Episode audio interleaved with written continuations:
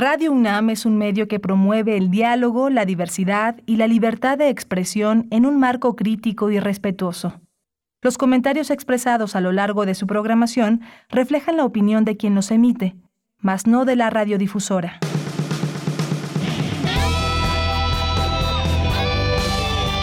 Prisma RU. Relatamos al mundo.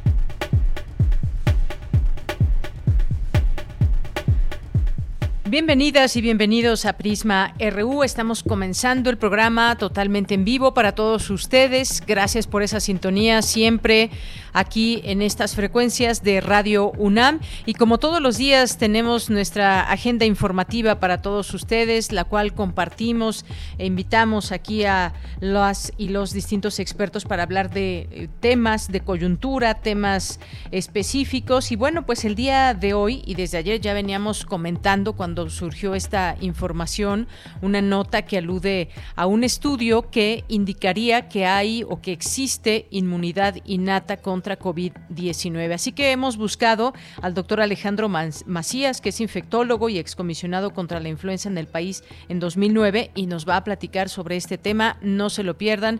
Siempre importante escuchar todas estas voces científicas, voces médicas en torno a lo que va surgiendo en torno a COVID-19.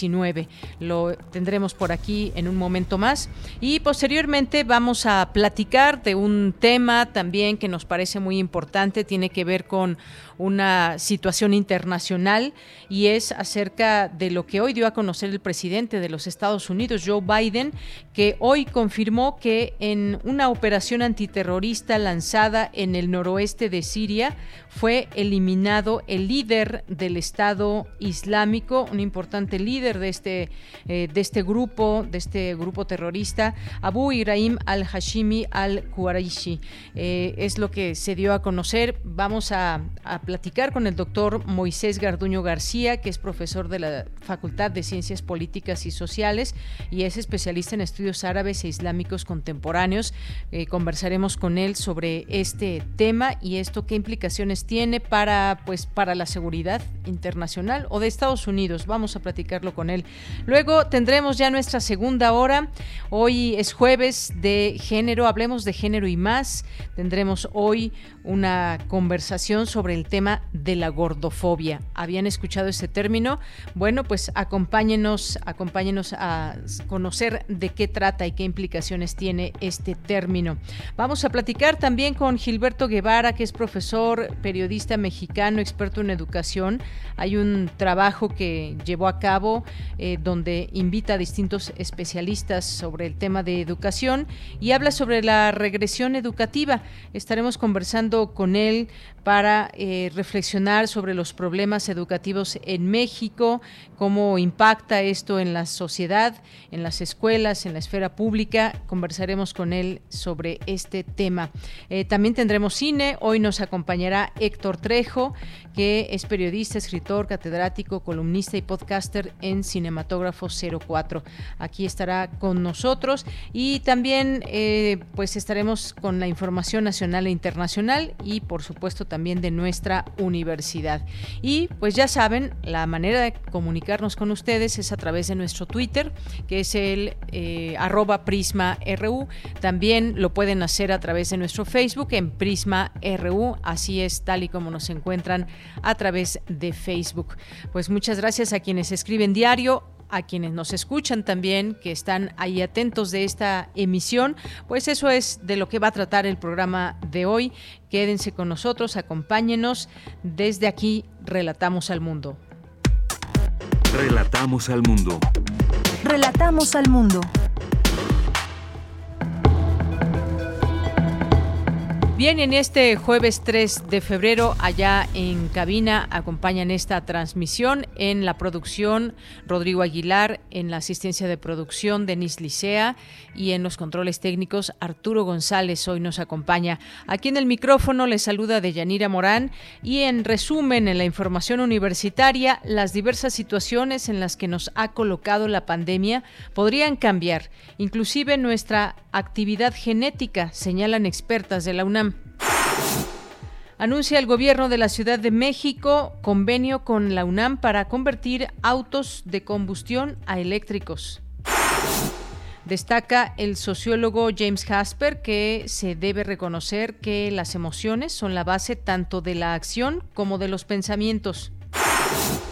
La UNAM y la Universidad Autónoma de Baja California organizaron el coloquio virtual 1846-1848, la guerra entre México y los Estados Unidos de Norteamérica, reflexiones historiográficas 175 años después. Y en la información nacional, la Suprema Corte de Justicia de la Nación dispuso que el Instituto Nacional Electoral lleve a cabo el procedimiento de revocación de mandato de la manera más eficiente, tanto como lo permita el presupuesto que hasta el momento tiene programado. Por su parte, el presidente Andrés Manuel López Obrador eh, reiteró que es un hecho la consulta de revocación de mandato. Aseguró que se llevará a cabo porque es un mandato constitucional y no se puede violar la Constitución. La Secretaría de Salud reportó que México rebasó los 5 millones de casos acumulados de COVID-19. Mientras tanto, la Organización Panamericana de la Salud confirmó la llegada de la subvariante de Omicron BA2 a nuestro país. Indicó que fue reportada en la plataforma pública mundial llamada GISED por el Instituto Nacional de Medicina Genómica, que es parte de la Red Mexicana de Vigilancia coordinada con el INDRE.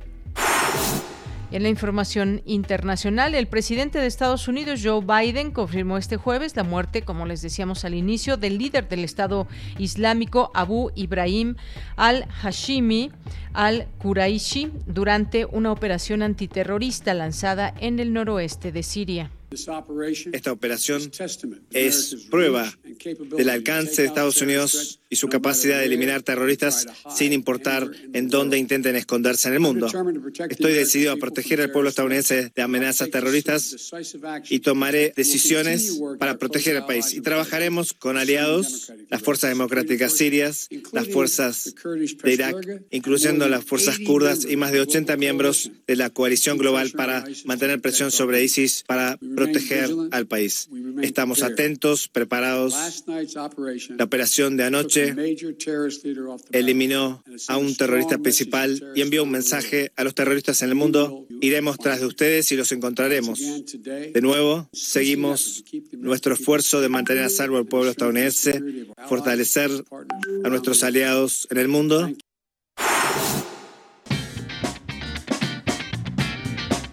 Hoy en la UNAM, ¿qué hacer y a dónde ir? La Coordinación Universitaria para la Sustentabilidad y la Escuela Nacional de Estudios Superiores Unidad León te invitan a participar en el diplomado en línea Sostenibilidad, Fundamentos Teóricos y Prácticos. Este es un programa transdisciplinar que aborda desde el principio básico del concepto de sostenibilidad hasta su vínculo con la educación, la ecología, el género, la gestión de ecosistemas, las energías renovables y los conflictos ambientales. El diplomado Sostenibilidad, Fundamentos Teóricos y Prácticos está conformado por talleres y conferencias magistrales impartidos por académicos nacionales y extranjeros y está dirigido al público en general. Para mayores informes e inscripciones, consulta el sitio oficial de la Escuela Nacional de Estudios Superiores Unidad León en enes.unam.mx. Recuerda que hoy se transmite la serie Al compás de la letra, revista radiofónica literaria bajo la conducción de María Ángeles Comezaña, cuyo objetivo es fomentar la lectura e incentivar la imaginación. Cada emisión se construye a partir de una palabra que nos conduce por textos, poemas y personajes alusivos a dicho concepto. El poeta invitado en cada emisión elige su propia palabra que se convierte en una ruta que nos permite descubrir diferentes posibilidades creativas. Hoy el término cesárea guiará la ruta de la palabra y la invitada será la poeta y narradora Jessica Naid Hernández Jiménez, autora de los libros Los orgasmos de la Tierra y Han apagado ya las luces, que aborda el tema del aborto desde una perspectiva poética y de denuncia. Sintonizan nuestras frecuencias hoy en punto de las 18 horas por el 96.1 de FM, 860 de AM y en línea a través de nuestro sitio oficial www.radio.unam.mx. La Filmoteca de la UNAM abre la convocatoria de sus nuevos cursos en línea con valor curricular, entre los que se encuentran Mi Primera Vez, Cine para Nuevo Ingreso, que será impartido por Nancy Molina Díaz de León, los días sábados de 11 a 14 horas del 19 de febrero al 14 de mayo de 2022, y el ABC del Buen Cinéfilo, impartido por Mario Barro Hernández, de lunes a viernes de 16 a 21 horas del 28 de febrero al 28 de marzo de 2022. Consulta las demás opciones en la convocatoria que se encuentra disponible en el sitio oficial www.filmoteca.unam.mx. Y recuerda que la pandemia por COVID-19 y sus variantes aún no termina. Continuemos con las medidas sanitarias recomendadas para evitar un contagio.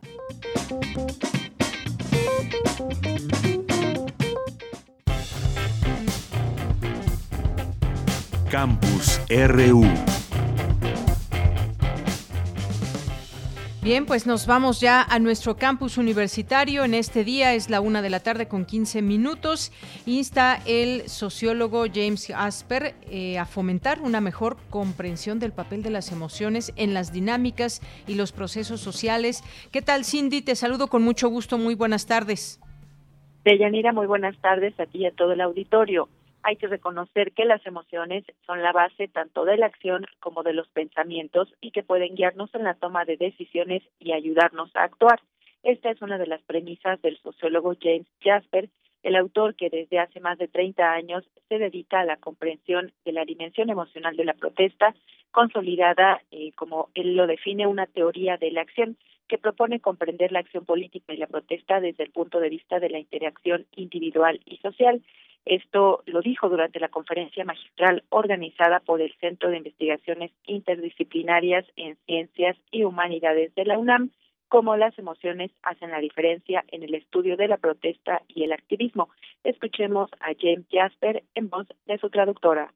Si pensamos que la cultura importa, si nos importa la acción, entonces la única forma de poder entender la cultura y la acción es entendiendo las emociones. Son cruciales para la cultura. Está relacionado a lo que yo llamo el trabajo de personajes o de caracteres, en donde construimos ese carácter, pero también estamos construyendo un carácter de víctimas que tratamos de salvar o villanos que son nuestros oponentes muestran muy claramente cómo no podemos evitar las emociones en la cultura.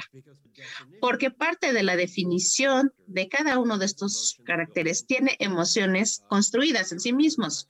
Los héroes no solamente son fuertes y buenos, sino que son personas que admiramos. Y en cambio los villanos, a ellos les tememos, los odiamos, el también autor de los libros The Emotion Protest y The Art of Moral Protest destacó que los compromisos morales tienen el potencial más bajo de remordimiento y permiten definir las prioridades en nuestras vidas. En general, lo que hacemos de forma moral tiene que ver con las emociones, lo que nos hace sentir bien, lo que nos hace sentir mal, que nos, lo que nos hace anticipar anticiparnos a sentirnos bien o mal. Hago lo bueno y entonces anticipo que me voy a que me voy a sentir mal y voy a sentir vergüenza si no lo hago. Anticipo el orgullo que voy a sentir cuando hago algo bien, cuando hago algo en la protesta, si me la paso mal en la protesta porque sufro, pero después me voy a sentir muy bien por haberlo hecho, por haber participado. Algunas formas no son muy explícitas, pero sí es algo que me atrae a, una, a un rally o a una marcha, porque estoy anticipando que me voy a sentir bien. Deyanira, este es el reporte de esta conferencia, cómo las emociones hacen la diferencia en el estudio de la protesta y el activismo. Sí, muchas gracias y buenas tardes. Muy buenas tardes.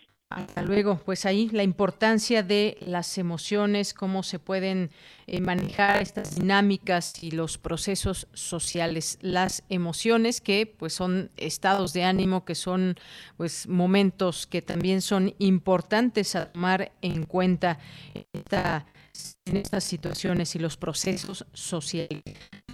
Con Dulce García, experta en que estamos viviendo la nueva normalidad. Adelante, Dulce, buenas tardes.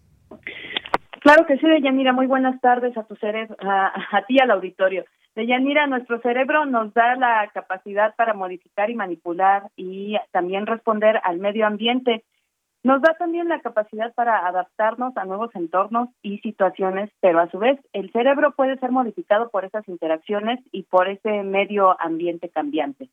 Debido a las experiencias que vivimos, ya sean buenas o bien traumáticas, la pandemia por COVID-19 nos ha dejado una gran diversidad de experiencias que nos pueden causar cambios a niveles hormonales e inclusive cambios a nivel de la actividad genética.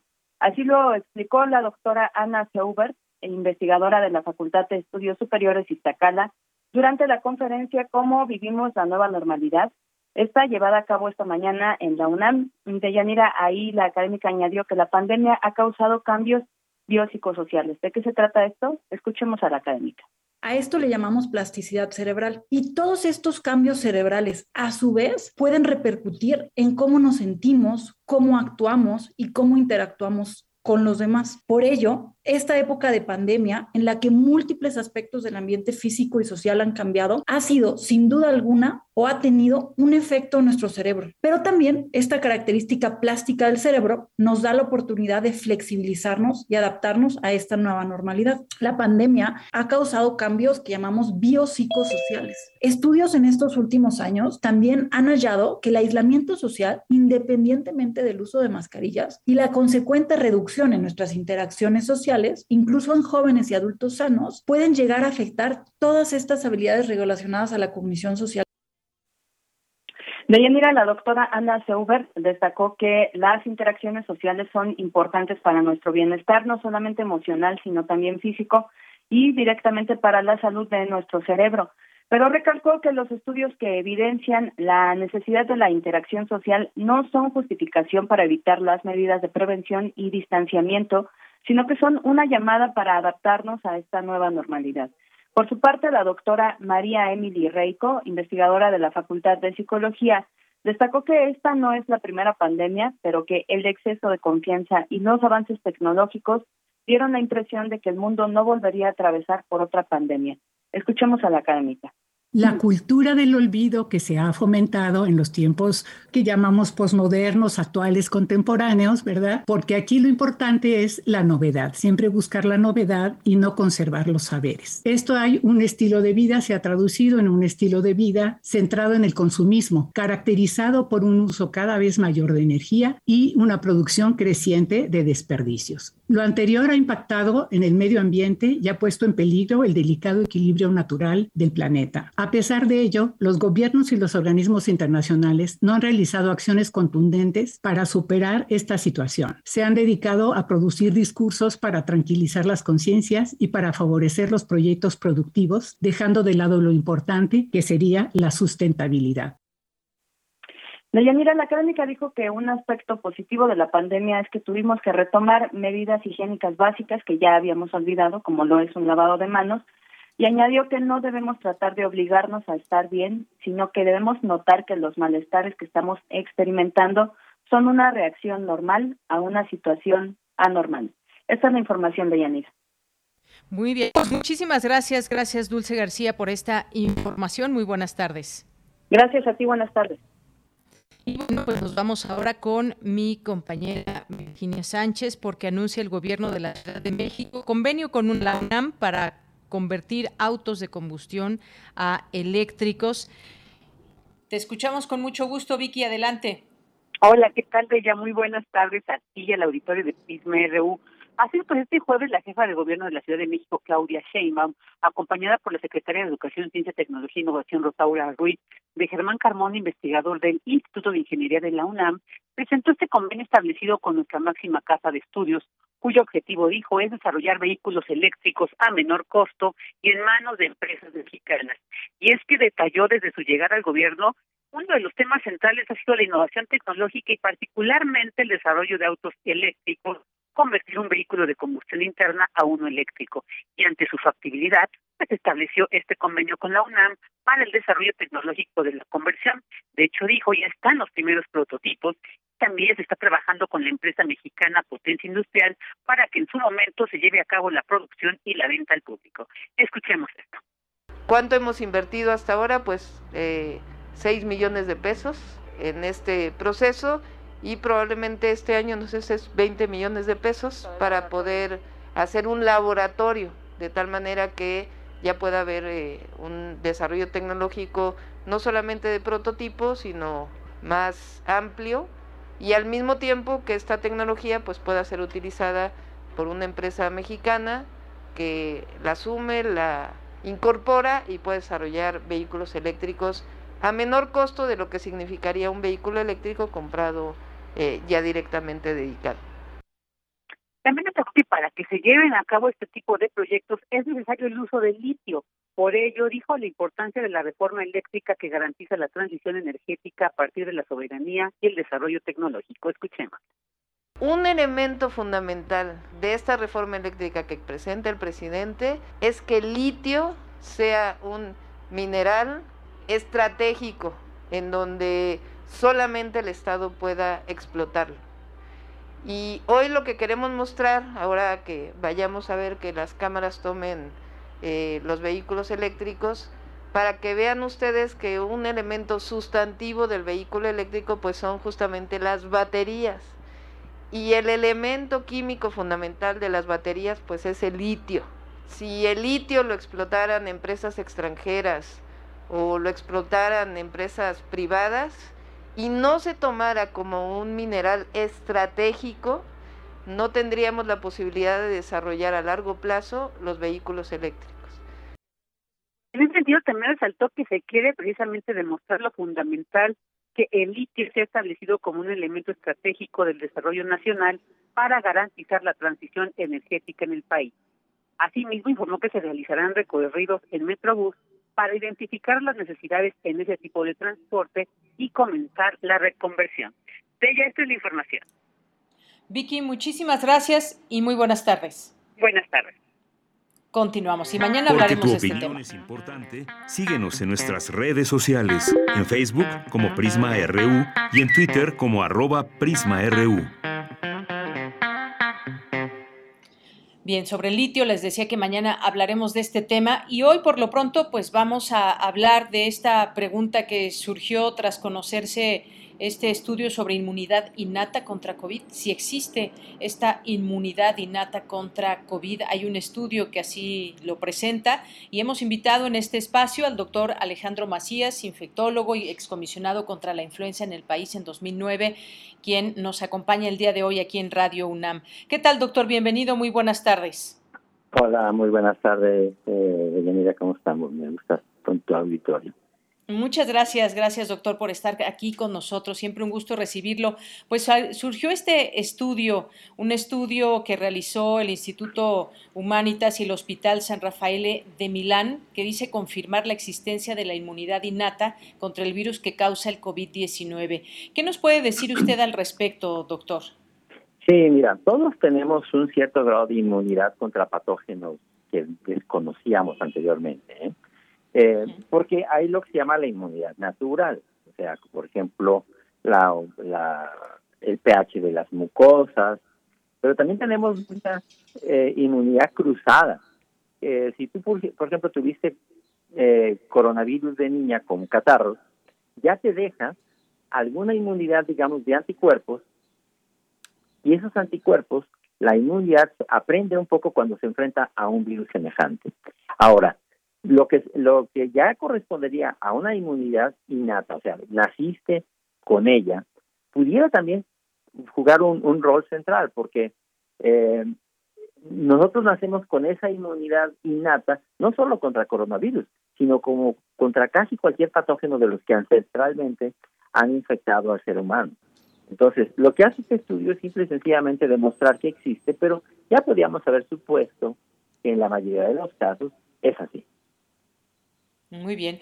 Y esta explicación que se da ahí, pues bueno, habla de que podría, podría ser la respuesta de este, eh, de este de que muchas personas pues les ha llamado la atención que no se contagian o que incluso pues han llegado a tener síntomas eh, muy leves. Eso también tiene que ver con esta inmunidad, que quizás alguien tenga un poco más de inmunidad que otras personas.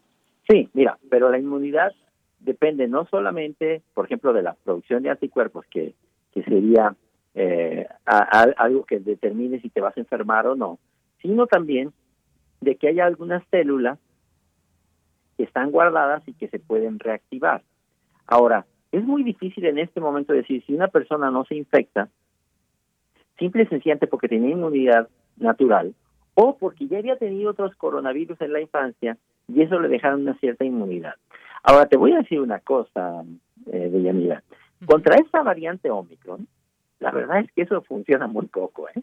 O sea, es tan contagiosa que eh, aún la gente que pudiera tener inmunidad cruzada, inmunidad natural o inmunidad innata, se está infectando o por lo menos está adquiriendo el virus. Este virus, eh, la variedad Omicron, viene por prácticamente todo.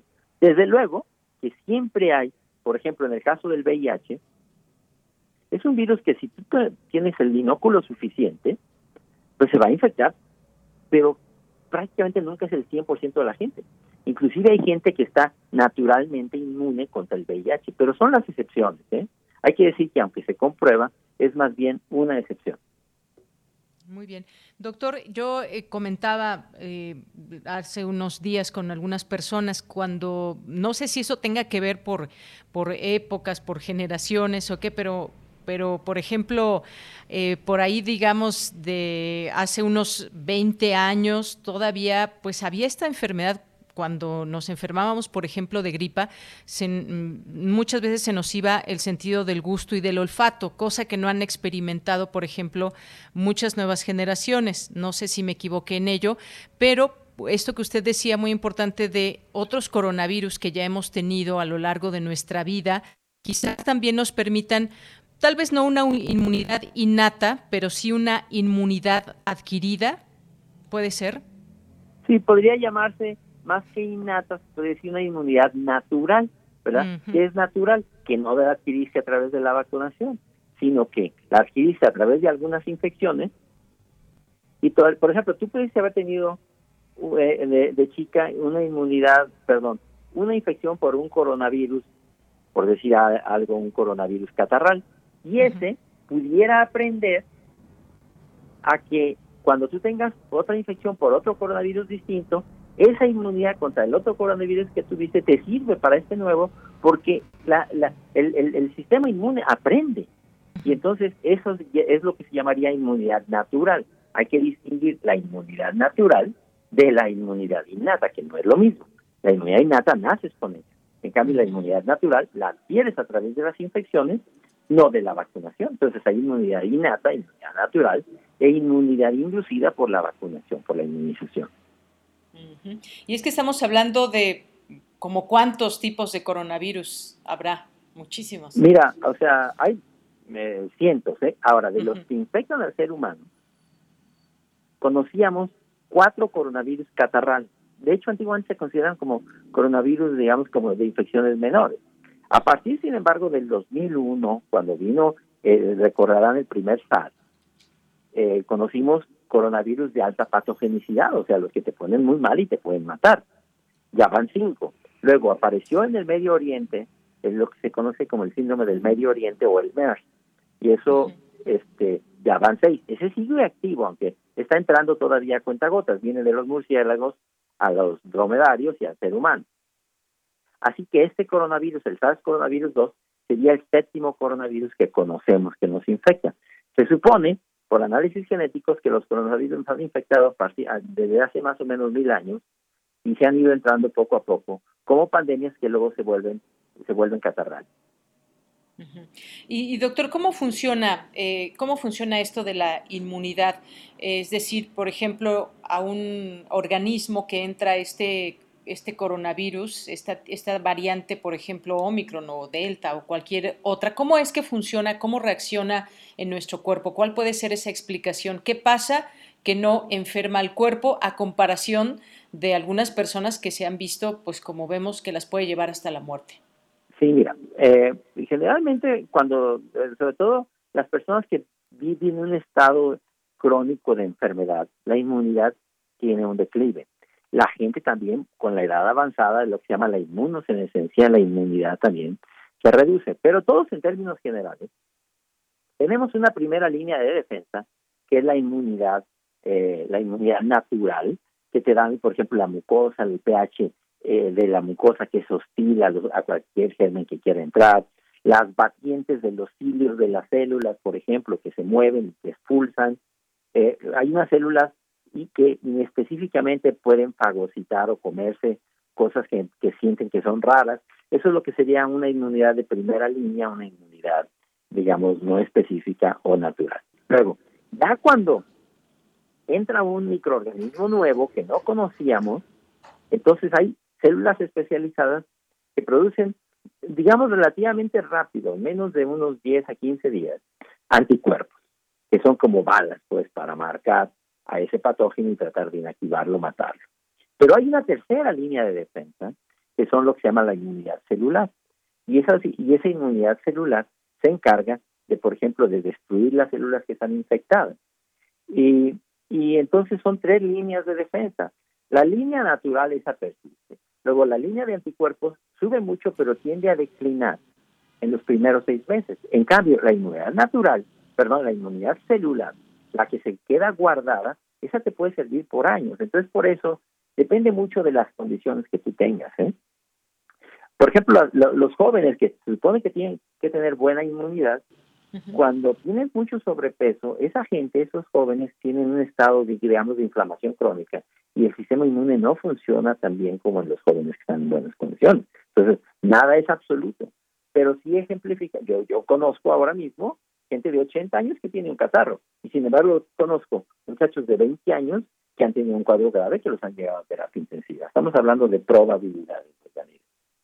Efectivamente, esas probabilidades y eso que hemos visto que ha hecho en el mundo y que no sabemos exactamente de qué depende que haga una cosa u otra en un organismo, aunque bueno, lo que ya se sabe es que hay estas comorbilidades que pueden favorecer que este virus cause, cause más daño.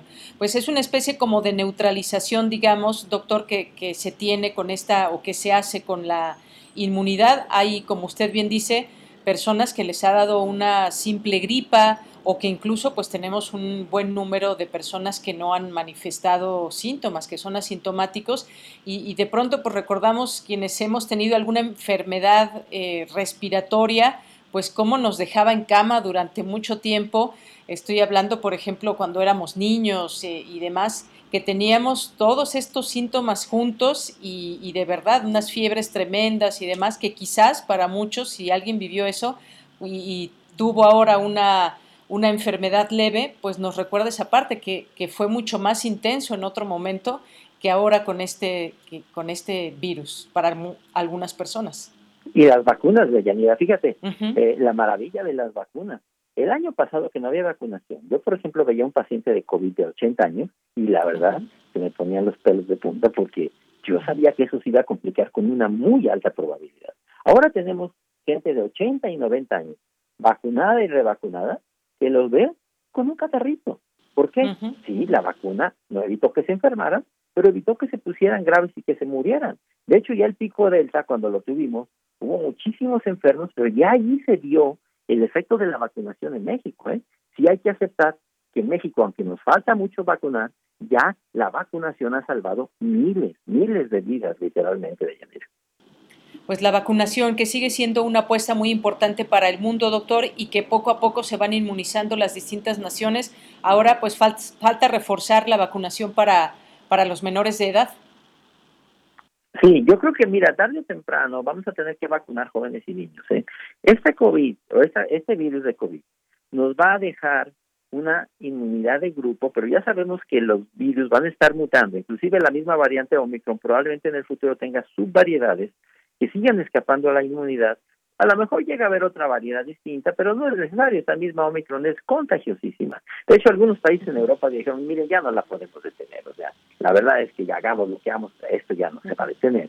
Y entonces, esa inmunidad va a ir creciendo en la población, pero si no vacunamos jóvenes y niños y algunos escapan y no se infectan, puede ocurrir un fenómeno de que vas a transferir la enfermedad de una de una edad de la, de la de la vida donde te va a hacer muy poco daño, pero pueden llegar a los 40, 50 años sin haberse infectado de niños y una enfermedad que no les hubiera hecho nada de niños los puede matar a los 50 años. Entonces, yo creo que sí, es evidente que, que, que tarde o temprano vamos a tener que vacunar a prácticamente todo el mundo. Muy bien. Y pues además ya tenemos en México, se da a conocer esta subvariante de Omicron que además se dice que puede tener esta característica de aún más contagiosa.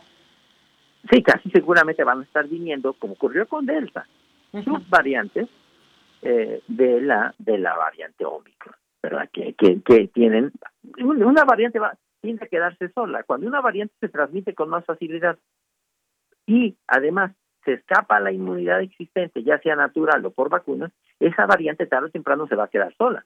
Entonces, ya tenemos la Omicron 1, pero casi seguramente si empieza a entrar la Omicron 2, como pasó en Dinamarca, por ejemplo, pues tarde o temprano va a sustituir a la otra y se va a quedar sola. En el futuro puede llegar otra que tenga más escape, que, que reinfecte a la gente, pero ya esas subvariedades tenderán a dar enfermedad más leve, digamos una enfermedad catarral, porque al virus al final el virus no piensa desde luego, pero desde el punto de vista evolutivo no le interesa matarte. El virus lo que le interesa es estarse reproduciendo y reinfectar a los que ya infectó.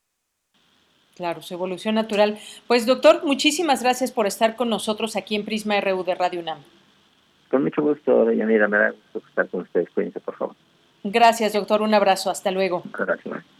Muy buenas tardes y gracias como siempre al doctor Alejandro Macías, infectólogo y excomisionado contra la influenza en el país en 2009 y este tema de la inmunidad. Pues sí, es que efectivamente, seguramente muchas y muchos que me están escuchando recordarán en algún momento de su vida y no todas las personas esas enfermedades que nos llegaban de niños, que era catarro con infección de garganta, fiebre, eh, tos, todo se nos juntaba y de verdad nos tiraban las enfermedades, esa enfermedad eh, cuando éramos niños y se contagiaban en el salón y entonces también como ahora pues estas, estos contagios que, que, hemos podido ver en muchas escuelas, de todo, de todo nos pasaba y perdíamos el, olfato y el gusto, pero no todas. Yo he preguntado a muchas personas muy jóvenes, a niñas, niños también, no han pasado por esos cuadros de enfermedad. Quizás, pues también, como aquí lo hemos, nos lo han planteado distintas eh, autoridades en la medicina,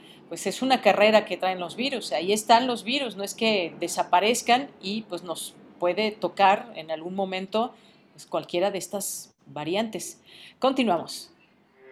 Porque tu opinión es importante, síguenos en nuestras redes sociales, en Facebook como Prisma RU y en Twitter como arroba PrismaRU.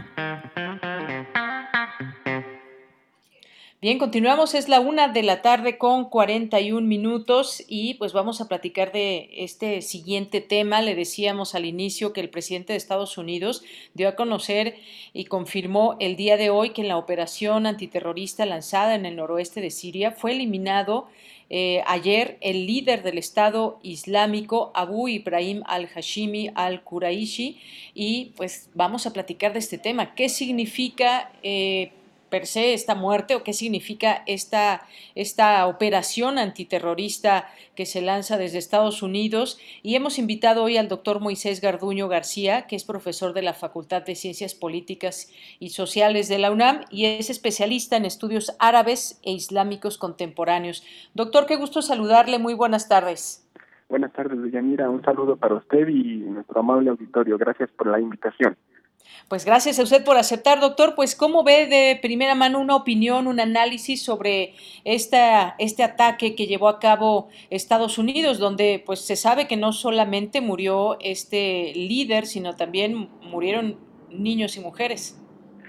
Lo primero que podemos decir es contextualizar el momento en el que se está dando esta operación. Es un contexto en donde la administración Biden está experimentando pues una de las mayores crisis de legitimidad, de acuerdo con sitios como The Morning Consult, que es uno de los sitios más utilizados para medir la popularidad de los líderes a nivel mundial, pues tiene un índice de aprobación de apenas un 41%. Esto es, no es algo nuevo, ya lo sabíamos, pero en realidad a nivel de política exterior, la administración de Biden ha sido prácticamente un fracaso. Recordemos, por ejemplo, eh, la salida muy atropellada de Afganistán, parte de las tropas que le tocó a Joe Biden, la falta de avances en la negociación con Irán con respecto al pacto nuclear, la cual fue una promesa de campaña de Joe Biden que no ha podido cumplir, y las recientes tensiones que ha habido con Rusia en el caso de Ucrania. Eh, ninguno de los tres frentes, y podemos incluir más, por ejemplo, con China o con el conflicto con los Houthis, entre otros, en ninguno de estos frentes Joe Biden ha tenido un éxito o ha podido vender realmente un objetivo cumplido y parece que las tropas en el norte de Siria, las tropas estadounidenses en el norte de Siria, implementan esta operación para buscar la venta de un éxito por fin en lo que llevamos del éxito de la administración Biden para la opinión pública norteamericana. ¿sí? Esto es una operación que ya se ha dado antes en otras administraciones con Bakr al-Baghdadi, por ejemplo, cuando estaba Donald Trump, exactamente en la misma estrategia, con drones, con una operación de inteligencia, que es lo más seguro que puede hacer Estados Unidos en estos momentos.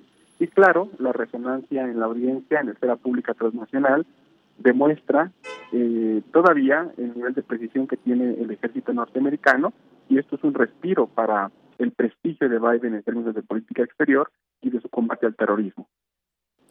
Claro, sin duda, no podemos apartarnos, del momento político, de lo que significa también una incursión así o la muerte de este líder. Como sabemos, pues Estados Unidos ha emprendido esta labor contra el terrorismo y sobre todo porque pues también hay pues, o se siente, se percibe que puede haber una vulnerabilidad en tanto existan estos líderes y estos, estos grupos. Y más allá, doctor, de esta de esta, digamos, palomita que se puede adjudicar el presidente de Estados Unidos con respecto a este líder eh, terrorista, que, digamos, eh, cómo ¿Qué sigue pasando en estas relaciones? ¿Qué sigue pasando, por ejemplo, allá en Siria, que como sabemos ha sido un, país muy golpeado, pues no solamente por este tipo de incursiones, sino también en su propio país hay muchas situaciones y cómo se lee, digamos, en el, en el ámbito internacional? Sí, después de todo lo que pasó con las protestas populares, la intervención de Rusia para proteger al régimen de Bashar al-Assad, que hay que decirlo, sigue ahí desde el 2011, que fue cuando inició todo este proceso en el marco de la llamada primavera árabe. Solamente dos zonas han quedado prácticamente a merced de grupos contrarios al gobierno sirio. La parte de Idlib, que es controlada por un grupo islamista que tiene ciertas relaciones con Turquía, que también es un estado que tiene muchos intereses ahí en la zona del Mediterráneo, y la zona del norte, del noroeste y del noreste de Siria, que también cruza hasta la parte de la frontera con Irak, que es controlada por las fuerzas kurdas, del famoso proyecto de Rojava, que es donde Estados Unidos tiene fuerzas militares que apoyan a estas comunidades que son las que aspiran a tener un régimen autónomo a expensas de la pues división territorial en toda Siria. Ellos apugnan, por ejemplo, por un confederalismo democrático en el norte de Siria. Y esa zona es ah, rica en petróleo, en agricultura y además estratégicamente es podría ser un colchón con la frontera con Turquía, que es un estado muy incómodo para los intereses de Estados Unidos en la zona.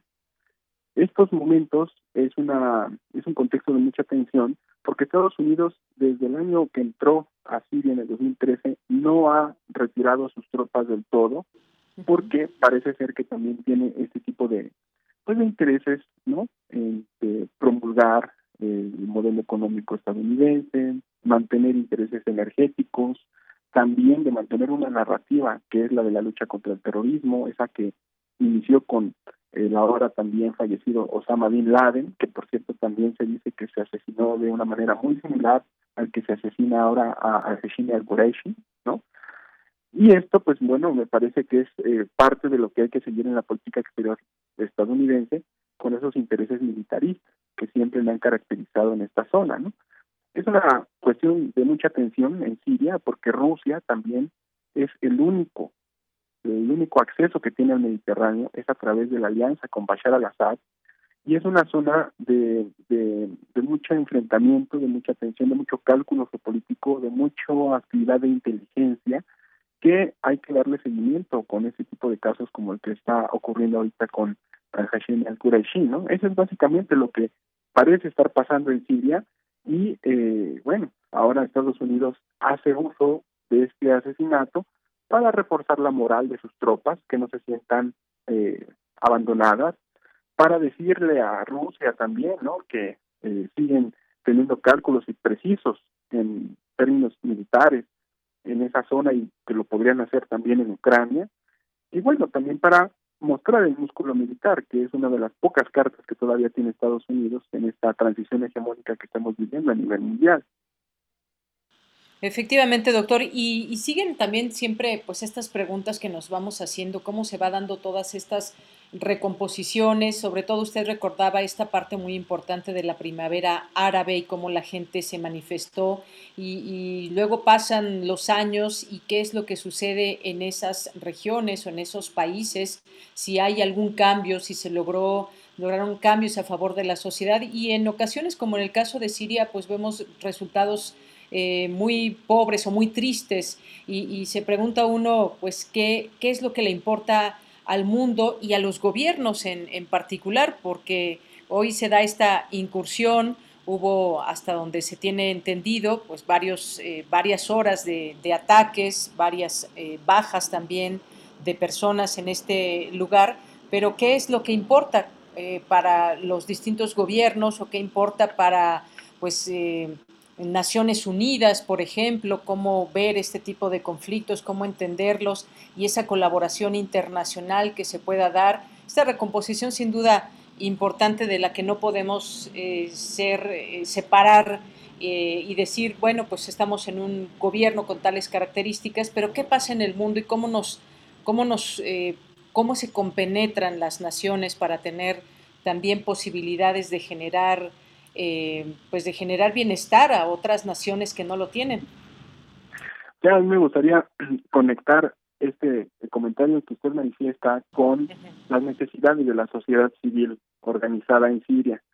A final de cuentas, la famosa primavera árabe empezó con una fuerte dinámica social, mayoritariamente compuesta por jóvenes, algunos de ellos universitarios, pero también otros que sin estudios, pero tampoco tenían trabajo y se, politizaron de diferentes formas, al igual que ocurrió en Egipto, en Yemen, en algunos casos en Túnez.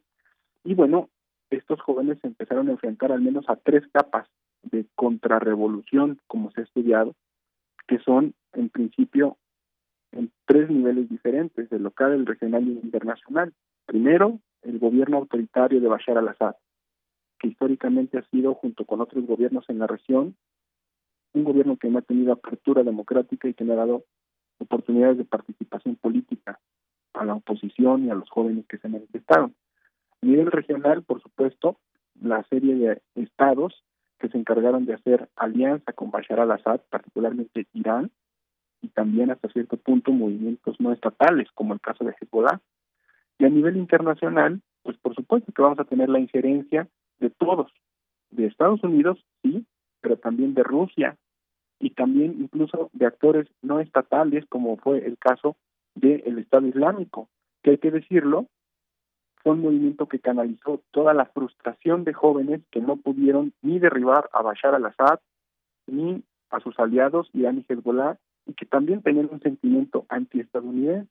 Todos esos jóvenes que por alguna razón se frustraron tanto de la protesta como de los obstáculos que enfrentaba la protesta, unieron fuerzas y filas en organizaciones islamistas como el caso del Estado Islámico, que ahora aparece después de muchos años, casi 10 años después de estas protestas, recobra fuerza en el norte de Siria, recordemos que también tiene presencia en Afganistán, y entonces todo esto se puede leer como un producto tanto del autoritarismo interno en estos países como de el injerencismo externo por parte de los eh, Estados Unidos, de Rusia y de algunos otros actores también, ¿no? Entonces, esto es básicamente lo que interesa a organismos como Naciones Unidas, de plantear un obstáculo de cómo poder mejorar las condiciones de vida de esta y otras sociedades cuando tenemos tantos actores involucrados con diferentes intereses en un momento eh, también muy sensible actualmente, porque recordemos que estamos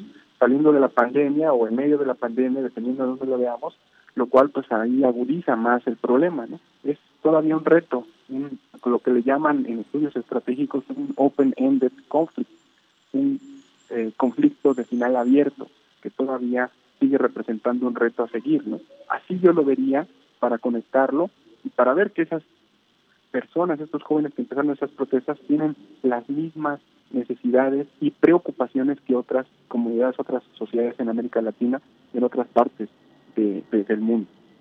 Claro, muy importante todo esto, doctor, porque efectivamente hoy por hoy se puede hablar que hay una crisis en, Siria que causa mucho sufrimiento a sus habitantes, aunque hay muchas personas que también han, se han visto obligadas a salir, a huir prácticamente de ese país por los conflictos que hay.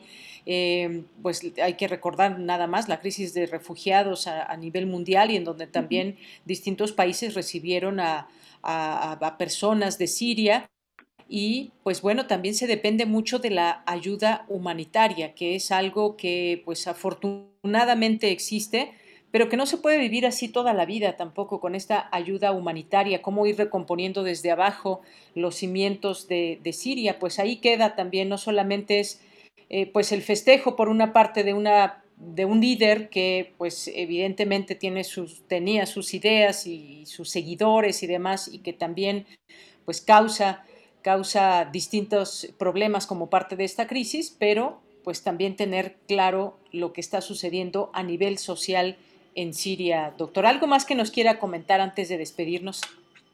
Sí, justamente que esta parte de la migración que bien comenta es una eh, cuestión que se repitió en Yemen, repitió en Afganistán, en Irak y en Palestina. Y lo que comparten estos escenarios que acabo de mencionar es justamente la injerencia extranjera y los intereses de eh, compañías que son las que surten de armamento a los gobiernos que eh, implementan estas operaciones militares. Es una paradoja que la mayor parte de los países que reciben estos eh, números tan grandes de refugiados o de migrantes que muchas veces no alcanzan ese estatus de refugiados son casi siempre los mismos gobiernos que hacen esos contratos millonarios con las empresas armamentistas cuyas armas terminan en esos mismos escenarios haciendo todo un círculo de violencia que produce no solamente una economía de guerra con la cual se benefician estas empresas europeas, estadounidenses, chinas, rusas, sino también una crisis humanitaria que muchas veces también se trata de paliar con un discurso, digamos, hasta cierto punto, eh, pues, eh, de victimización, un discurso incluso también como de, de remedio, que es eh, lo que muchas veces algunas organizaciones tratan de pues, simular, ¿no? Para participar en el conflicto de una manera más eh, humanitaria, pero que es parte del mismo problema, ¿no? El autoritarismo de los gobiernos y la injerencia de los países eh, extraterritoriales, ¿no? Entonces, eh, lo que hay que hacer es mantener un pensamiento crítico, este, estudiar y analizar cómo el asesinato de estos líderes del Daesh, al final de cuentas, pues no tienen que celebrarse como Biden lo intenta hacer, sino más bien ponernos a reflexionar cuáles fueron las causas que originaron el surgimiento de estas organizaciones y por qué la gente, algunos de ellos que no deciden migrar, deciden enfilarse en ellas, cuál es el, el realmente el papel que desempeña Estados Unidos al hacer ese tipo de operaciones y no atajar los problemas que la misma sociedad siria o afgana demanda, que no son otra cosa distinta de la que nos preocupamos acá. Educación, salud, bienestar y oportunidades de inserción laboral para un futuro digno y un futuro mejor. Cualquier joven en estos momentos de la vida está tratando de pensar en este tipo de cosas con una con una preocupación más que entendible. Eso, eso, con eso cerraría, Belén. Muy bien, doctor, pues muchas gracias. Siempre un gusto platicar con usted y ahora en este tema que tiene pues estas distintas aristas más allá del hecho en sí que se suscitó el día de ayer y que hoy dio a conocer eh, Estados Unidos a través de su presidente Joe Biden. Pues muchas gracias, doctor, por estar con nosotros. A sus órdenes, un placer y saludos a la audiencia nuevamente, Muchas gracias. Hasta luego, doctor. Un abrazo. Un abrazo. Bien, pues fue el doctor Moisés Garduño García, profesor de la Facultad de Ciencias Políticas y Sociales de la UNAM, especialista en estudios árabes e islámicos contemporáneos. Pues es que efectivamente hay mucho que se puede decir de esta crisis, un conflicto que además pues ha cobrado muchas, muchas vidas. Eh, las personas que han huido de sus hogares en varias ocasiones, eh, casas, hospitales, escuelas han quedado destruidos prácticamente. Hay apoyos que se piden donativos por parte de distintas organizaciones en el mundo. Carecen de agua corriente para el consumo. En fin, hay un montón de cosas que también se pueden enumerar más allá de que de, lo que se pueda decir con respecto a esta, eh, a esta muerte de este líder de este grupo terrorista. Hay una, hay una cifra que nos da cuenta de, de todo esto. Dice que es más del 80% de la población vive por debajo del umbral de la pobreza. Y muchas mujeres, por primera vez en sus vidas, se han convertido en la principal fuente de ingresos para sus familias y hay pues muchas situaciones peligrosas que enfrentan todos los días. Bien, pues ya, ya casi son las 2 de la tarde. Vamos a irnos a un corte. Vamos a un corte y regresamos a la segunda hora de Prisma RU.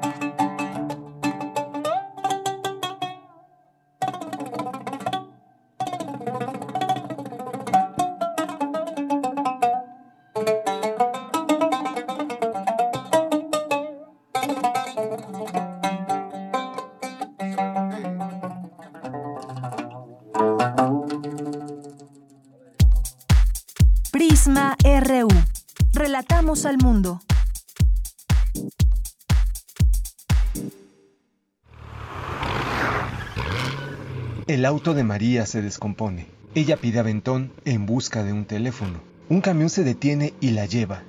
Así empieza la confusión. ¿Y si te portas bien?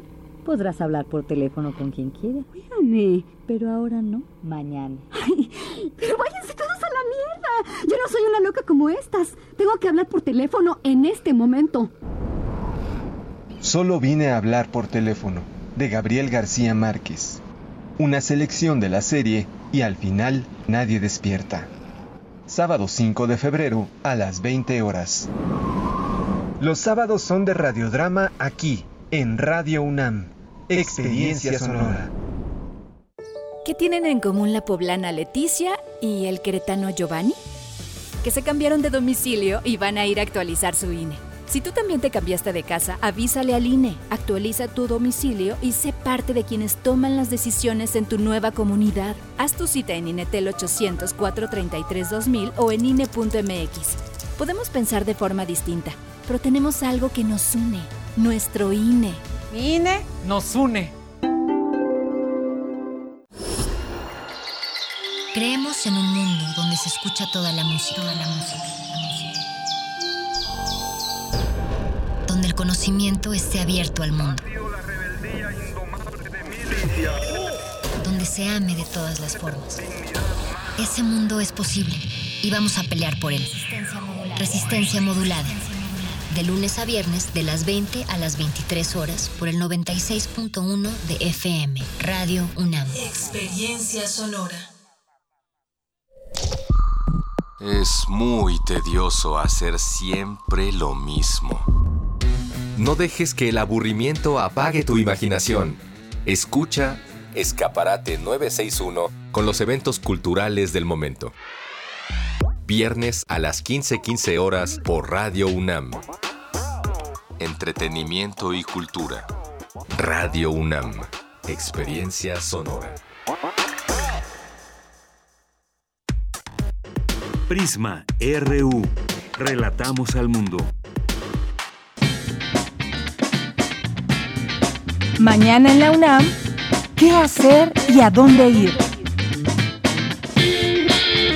La Coordinación de Difusión Cultural, a través de la Casa del Lago Juan José Arreola, la Dirección General de Radio UNAM, la Cátedra Rosario Castellanos, la Dirección General de Música y Violeta Radio, abren la convocatoria del concurso de canción feminista en el marco de la muestra En la calle y en la historia, 40 años de lucha feminista mexicana. Podrán participar mujeres y personas feministas con identidades sexogenéricas disidentes, creadoras individuales o colectivas, de origen nacional o extranjero. Las participantes deberán presentar el registro de la canción ante el Instituto Nacional del Derecho de Autor o en el registro de autoría de su país de residencia. La convocatoria se encuentra abierta hasta el próximo 23 de abril de 2022. Consulta las bases en casadelago.unam.mx.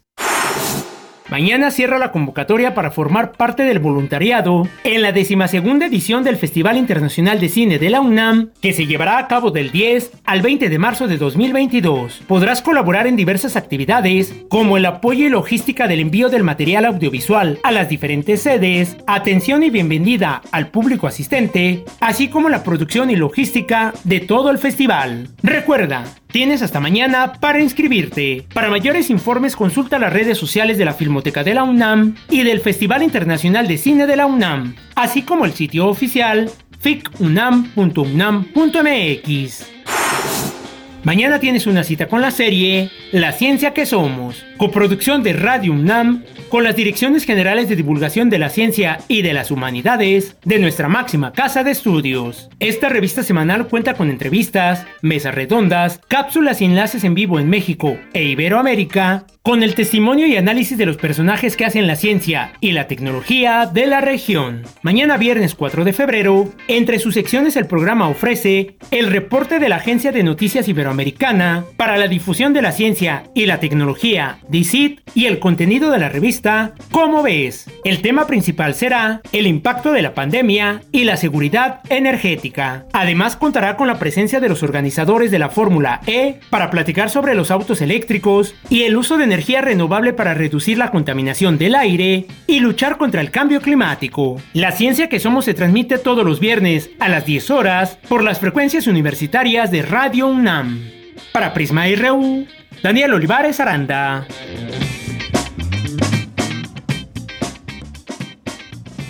Bien, estamos de regreso ya en esta segunda hora de Prisma RU. Gracias por continuar con nosotros aquí en el programa. Gracias por participar también aquí con nosotras y nosotros en este espacio que dedicamos para todos nuestros radioescuchas. Y pues vamos ahora a mandarles saludos y gracias por el interés también que muestran en nuestros contenidos. Eh, gracias a Jorge. Eh, gracias también por aquí a Mario Navarrete. Gracias también a Jorge, que nos dice Jorge Morán Guzmán, Medio Oriente, Chechenia, terrorismo sudamericano, ETA y los vascos, terrorismo en Cataluña, ira en Irlanda del Norte, acciones desesperadas contra opresión, indiferencia, imperialismo y capitalismo desde el siglo XIX han ocasionado el terrorismo. ¿Cuándo entenderemos al otro? Eh, gracias, gracias Jorge por el comentario. Gracias eh, también a Carla Rosales. Nos dice, a pesar de seguir todas las medidas de protección, me sigue sorprendiendo que ni mis padres ni yo nos hemos contagiado. Es impresionante la evolución de la pandemia y las arduas investigaciones. Pues sí, Carla, muchas gracias también. Hay mucha gente que pues no se ha contagiado y quizás por los extremos cuidados, pero quizás también tenga que ver algo esa inmunidad, no lo sabemos, lo mejor es seguirse protegiendo y cuidando porque no no hay manera de saber tú si eres inmune, tú no y demás, o a quién le puede causar mayor o menor daño. Eso es algo que no podemos saber. Muchas gracias por compartirnos eh, este comentario. También nos dice Jorge, yo padecí conjuntivitis, enfermedad ocular, la cual es provocada por un tipo de coronavirus. Gracias. Armando Aguirre nos dice excelente y valiosa información del doctor Macías. Gracias, eh, Armando, muchos saludos. También nos dice Jorge, buena noticia si se llega a volver realidad esta conversión de motores. En 2018 se habló del desarrollo de autobuses con paneles solares por la empresa Volvo y el Instituto Politécnico Nacional. En transporte eléctrico y Metrobús tienen estaciones y terminales adecuadas. Nada se ha avanzado. Muchas gracias, eh, Jorge. Eh, Rosario Durán nos dice antes del, del bicho 19, de COVID-19, si nos enfermábamos era gripe y ya. Ahora me dicen que es coronavirus, pero con diferentes variantes. ¿Ya no es gripe? Bueno, pues es que es una, una forma de llamarle también, pero todo esto que lo provoca son los coronavirus, así como nos han explicado aquí los, los doctores. Hay pues una infinidad de coronavirus y algunos eh, los experimentamos a lo largo de nuestra vida y como son diferentes variantes, pues tienen distintos efectos también, solamente que este en particular, este coronavirus, pues ha provocado grandes y graves problemas en la salud de las personas. Gracias, Rosario, por desearnos también buen jueves, feliz jueves para ti también. David Castillo, muchas gracias. Eh, también Mario nos dice atento atento gran grupo de radioescuchas. Gracias eh, para ti también, Mario, y escuchándonos, nos escucha en su camino, con un cielo que sigue siendo muy azul en estos días y nos da mucho gusto porque hay ocasiones que por eh, la contaminación vemos solamente un cielo gris en la Ciudad de México y estos días ha estado bastante despejado y hermoso el cielo. Gracias. Carmen Valencia también, muchos saludos. Rebeca Vega, Andrea Smart, David Soto, David Castillo, buenas tardes a, todos los invitados y colaboradores de Prisma RU. Eh, también muchas gracias. Eh, nos dice Jorge que está listos ya unos papazules yucatecos. Híjole, pues qué rico. La comida yucateca sin duda es muy rica. Eh, ¿Cómo puedo volver a escuchar esta entrevista? Ya le hemos enviado aquí a nuestra radio escucha que tenía esta duda sobre un tema que nos habló la doctora Susana López Charretón eh, viróloga y que nos abrió de la variante Omicron. Ahí está, ya le mandamos el enlace a esta entrevista. Y recuerden que ahí está nuestro podcast, todos los los días lo pueden escuchar, si no pudieron sintonizar el programa o se perdieron alguna entrevista o quieren volverla a escuchar, pues ahí está nuestro podcast. Se tienen que meter a la página de Radio UNAM, que es www.radio.unam.mx. Se van donde dice podcast, le dan clic, ahí buscan Prisma RU entre todos los programas que tiene Radio UNAM y ahí cada uno tiene alojado sus propios podcasts. Muchas gracias y ya, ahí enviada esta, esta liga. Stephanie Peña también, muchos saludos. Eh, Miguel Ángel, Mirisac Reloaded, muchas gracias. Armando Cruz también. Eh, Maribel Ruiz Martínez, muchas gracias. A Mar Niño, a Lupita, eh, Lupita Tafoya y a todas y todos quienes nos estén escribiendo, a los que nos están escuchando nada más, también muchos saludos. Ahí nos estamos yendo otra vez. Tenemos algunos pequeños problemas con la comunicación. Aquí ya estamos, ya estamos de nuevo. Y Minerva de Octubre también nos manda muchos, muchos saludos. Dice, amenizan mi estrés, amenizan mi estrés. Bueno, pues a veces nos estresamos también nosotros por las noticias, Minerva, pero hay que tomar las cosas con calma, estar bien informados y esa es una, una oportunidad también para cerrar muchas veces el estrés. La mala, la información o las fake news nos pueden llegar a estresar más eh, cuando hay informaciones que no son verídicas. Pues te mandamos un abrazo, un abrazo Minerva de Octubre que estás por aquí hoy escuchándonos. Te mandamos un abrazo. Bien, pues vamos a continuar con, eh, con, la información de hoy. Ya está con mi compañera Cristina Godínez, que nos tiene la siguiente información. Analizan la guerra entre México y los Estados Unidos de Norteamérica. Adelante, Cristina. Buenas tardes, Yanira. Un saludo para ti y para el auditorio de Prisma RU. La UNAM y la Universidad Autónoma de Baja California organizaron el coloquio virtual 1846-1848 Reflexiones historiográficas, 175 años después.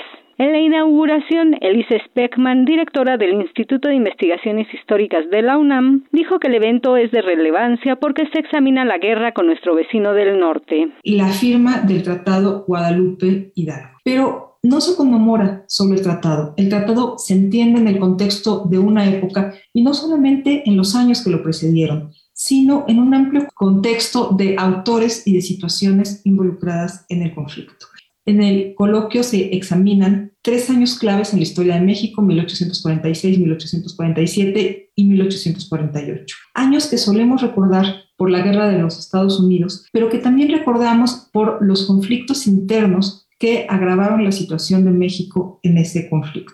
Por su parte, Diana Méndez Medina, directora del Instituto de Investigaciones Históricas de la Universidad Autónoma de Baja California, se refirió a la importancia de los temas que se tratan en el coloquio. Sin duda el tema eh, del coloquio central para los intereses de investigación académicos de este instituto, la demarcación de la línea divisoria internacional que marcó una frontera entre México y Estados Unidos, producto de un conflicto bélico, resulta definitorio para las dinámicas económicas, políticas, sociales y culturales de esta zona geográfica. El coloquio sin duda será la oportunidad de aproximarnos de primera mano a nuevas discusiones historiográficas y escuchar reflexiones de reconocidos investigadores y pioneros en el estudio del tema. La historiadora Josefina Zoraida Vázquez dictó la conferencia magistral Reflexiones sobre la historiografía estadounidense y la guerra entre México y Estados Unidos. Tengo la ventaja de no ser de historia de México, porque tendría todos los prejuicios que tenemos de pensar que no vale la pena estudiar historia de Estados Unidos porque no tienen cultura. Caray, tienen las mejores universidades, las mejores orquestas, los mejores museos, Don Daniel José Villegas decía que no se puede estudiar historia de México sin tener presentes la historia de España y la historia de Estados Unidos. Deyanira, hoy y mañana continúa este coloquio que se puede seguir a través de Facebook Live. Este es mi reporte. Buenas tardes. Gracias, gracias Cristina Godínez por esta información. Continuamos.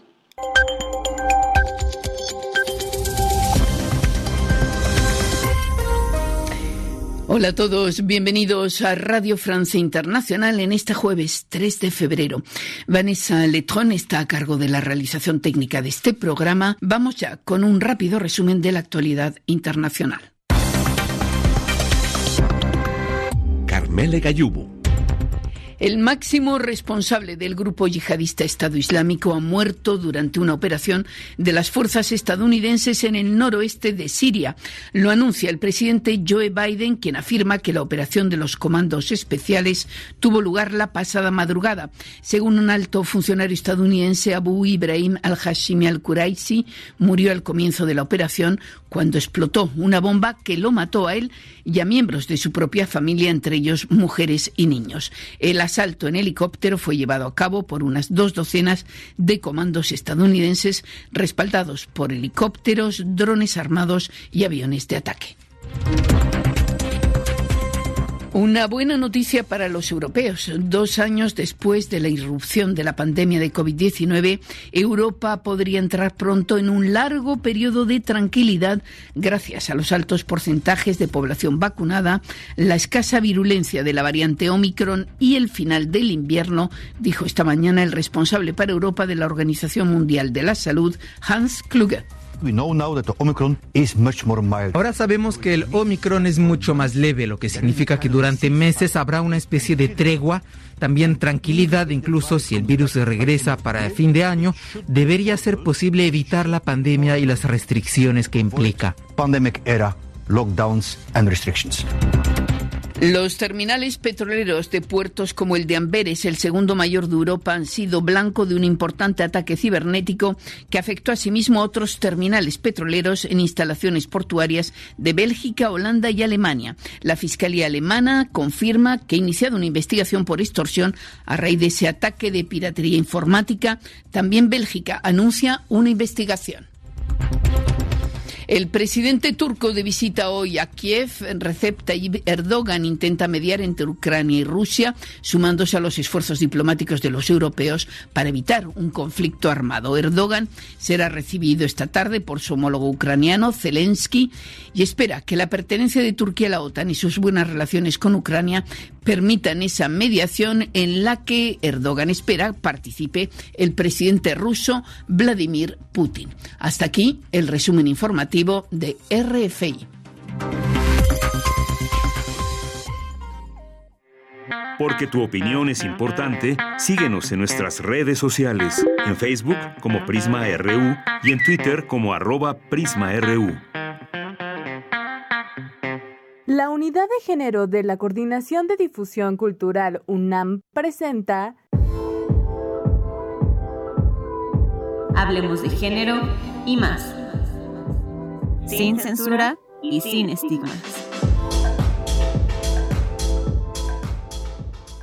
Hablar de gordofobia es referirse a una sociedad que humilla, invisibiliza, maltrata, ridiculiza, excluye y violenta a un grupo de personas por el hecho de tener una determinada característica física, o sea, la gordura. Extracto del libro Stop Gordofobia, de la escritora uruguaya Magdalena Piñeiro.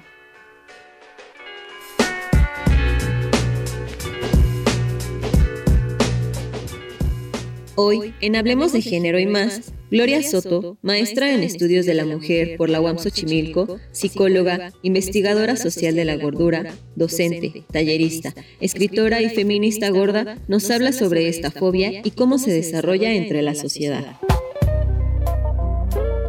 Gloria, en principio, ¿qué es la gordofobia? La violencia específica que, que sufrimos las personas gordas por ser gordas. Entonces, la gordofobia eh, es todo este conjunto de violencias que vamos a vivir, en donde nuestra, pues nuestro ser, el hecho de que seamos gordas, es una de las causas por las cuales se nos está agrediendo, violentando o ignorando. ¿De dónde nace este concepto? Bueno, aquí tendremos que remitirnos un poco a la historia, ¿no? Entonces, estamos hablando de la historia del activismo gordo. Y esto, pues, digamos que temporalmente lo podemos desglosar en tres olas y se une con también con la lucha feminista, ¿no? Pero el movimiento gordo lo que hace es que durante los 60 se empieza a cuestionar eh, la concepción biomédica de la gordura como una patología, ¿no? Entonces justo en esa época se empiezan a haber muchísimos libros de dieta y empieza a haber un énfasis en que el cuerpo delgado es un cuerpo saludable y que tienes que hacer ciertas dietas muy extremas para poder alcanzarlo. Y entonces el activismo gordo nace de ahí y empieza en primera instancia a cuestionar la medicina, ¿no? Después se centra en eh, la difusión de ideas y una reflexión más profunda, organizada en torno a la,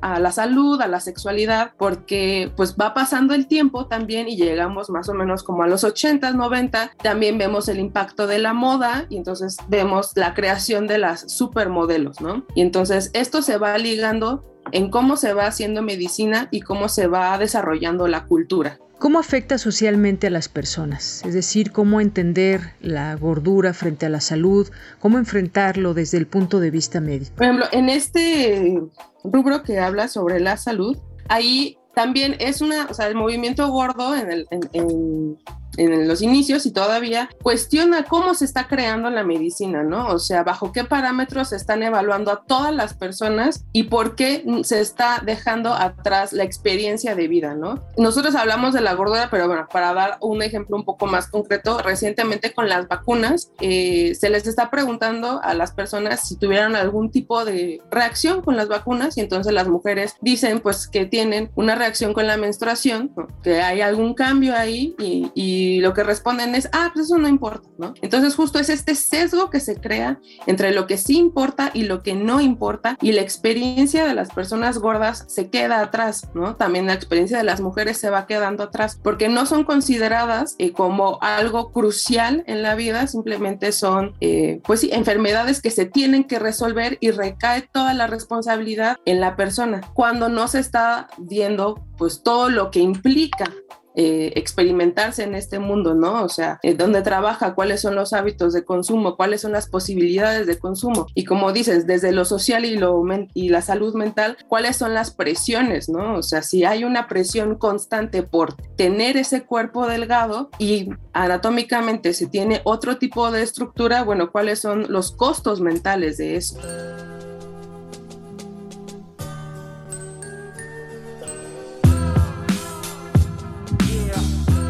¿Cómo cerramos la puerta a una estética impuesta que no corresponde a la genética de las personas, las poblaciones, los cuerpos son distintos? ¿Cómo enfrentamos esto actualmente? En general, o sea, lo importante aquí sería también analizar toda la experiencia y escuchar qué es lo que le está pasando a esta persona y cuál es eh, la travesía que ha tenido que vivir y cuáles son las experiencias violentas que ha sufrido por ser gorda, ¿no? Yo estoy también hablando de en, en ello sobre, abogo más por el término gorda, gordura, que obesidad, porque obesidad ya viene de un lenguaje clínico y entonces debe de ser utilizado exclusivamente en el contexto clínico y pues eso crea también una patología, ¿no? O sea, si nosotros estamos utilizando la palabra obesidad fuera del consultorio, ¿no? Siendo personas que no son médicos y también en un contexto como de burla, pues entonces lo que estamos haciendo es patologizando ese cuerpo y también estamos discriminando, ¿no? Nos estamos burlando de ese cuerpo porque lo estamos calificando inmediatamente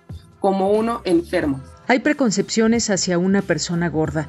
¿Cómo reaccionamos frente a esa persona como sociedad? Aquí lo importante es reflexionar qué estoy pensando en el momento en el que yo me encuentro con esto que me saca de foco, ¿no? La gordura pareciera, la gordura evidente pareciera que a las personas les molesta, les desagrada verla, ¿no? Entonces también detenerse un momento y cuestionar por qué, por qué estoy sintiendo esto, ¿no? Y actuar cuestionando, cuestionando por qué debería de actuar eh, de esta manera, por qué debería de, de, expresar odio o disgusto ante una persona que pues simplemente está existiendo enfrente de mí, ¿no? Un mensaje final, Gloria, sobre el tema. Ahora, para, hablando sobre personas gordas como yo, yo lo que las invito a seguir a otras personas gordas que estemos hablando de la experiencia, ¿no? Eh, por ejemplo, el grupo Stop Gordofobia es uno de los más importantes en habla hispana y ahí tienen personas de Latinoamérica, de España, de, otros lugares en donde se está hablando español y se está discutiendo cómo se afecta eh, la gordofobia en la vida de las personas gordas, ¿no? También en Estados Unidos están también otros grupos, sin embargo, como nuestra realidad se acerca más hacia pues la realidad habla hispana, yo les recomiendo Stop Gordofobia y pues también analizar si estoy, si estoy viendo todo lo que está alrededor de esta situación, si estoy analizando la inseguridad alimentaria, si estoy analizando la medicina, si estoy analizando la experiencia de vida o si estoy reduciendo a la persona exclusivamente a la imagen que tengo sobre lo que es la gordura.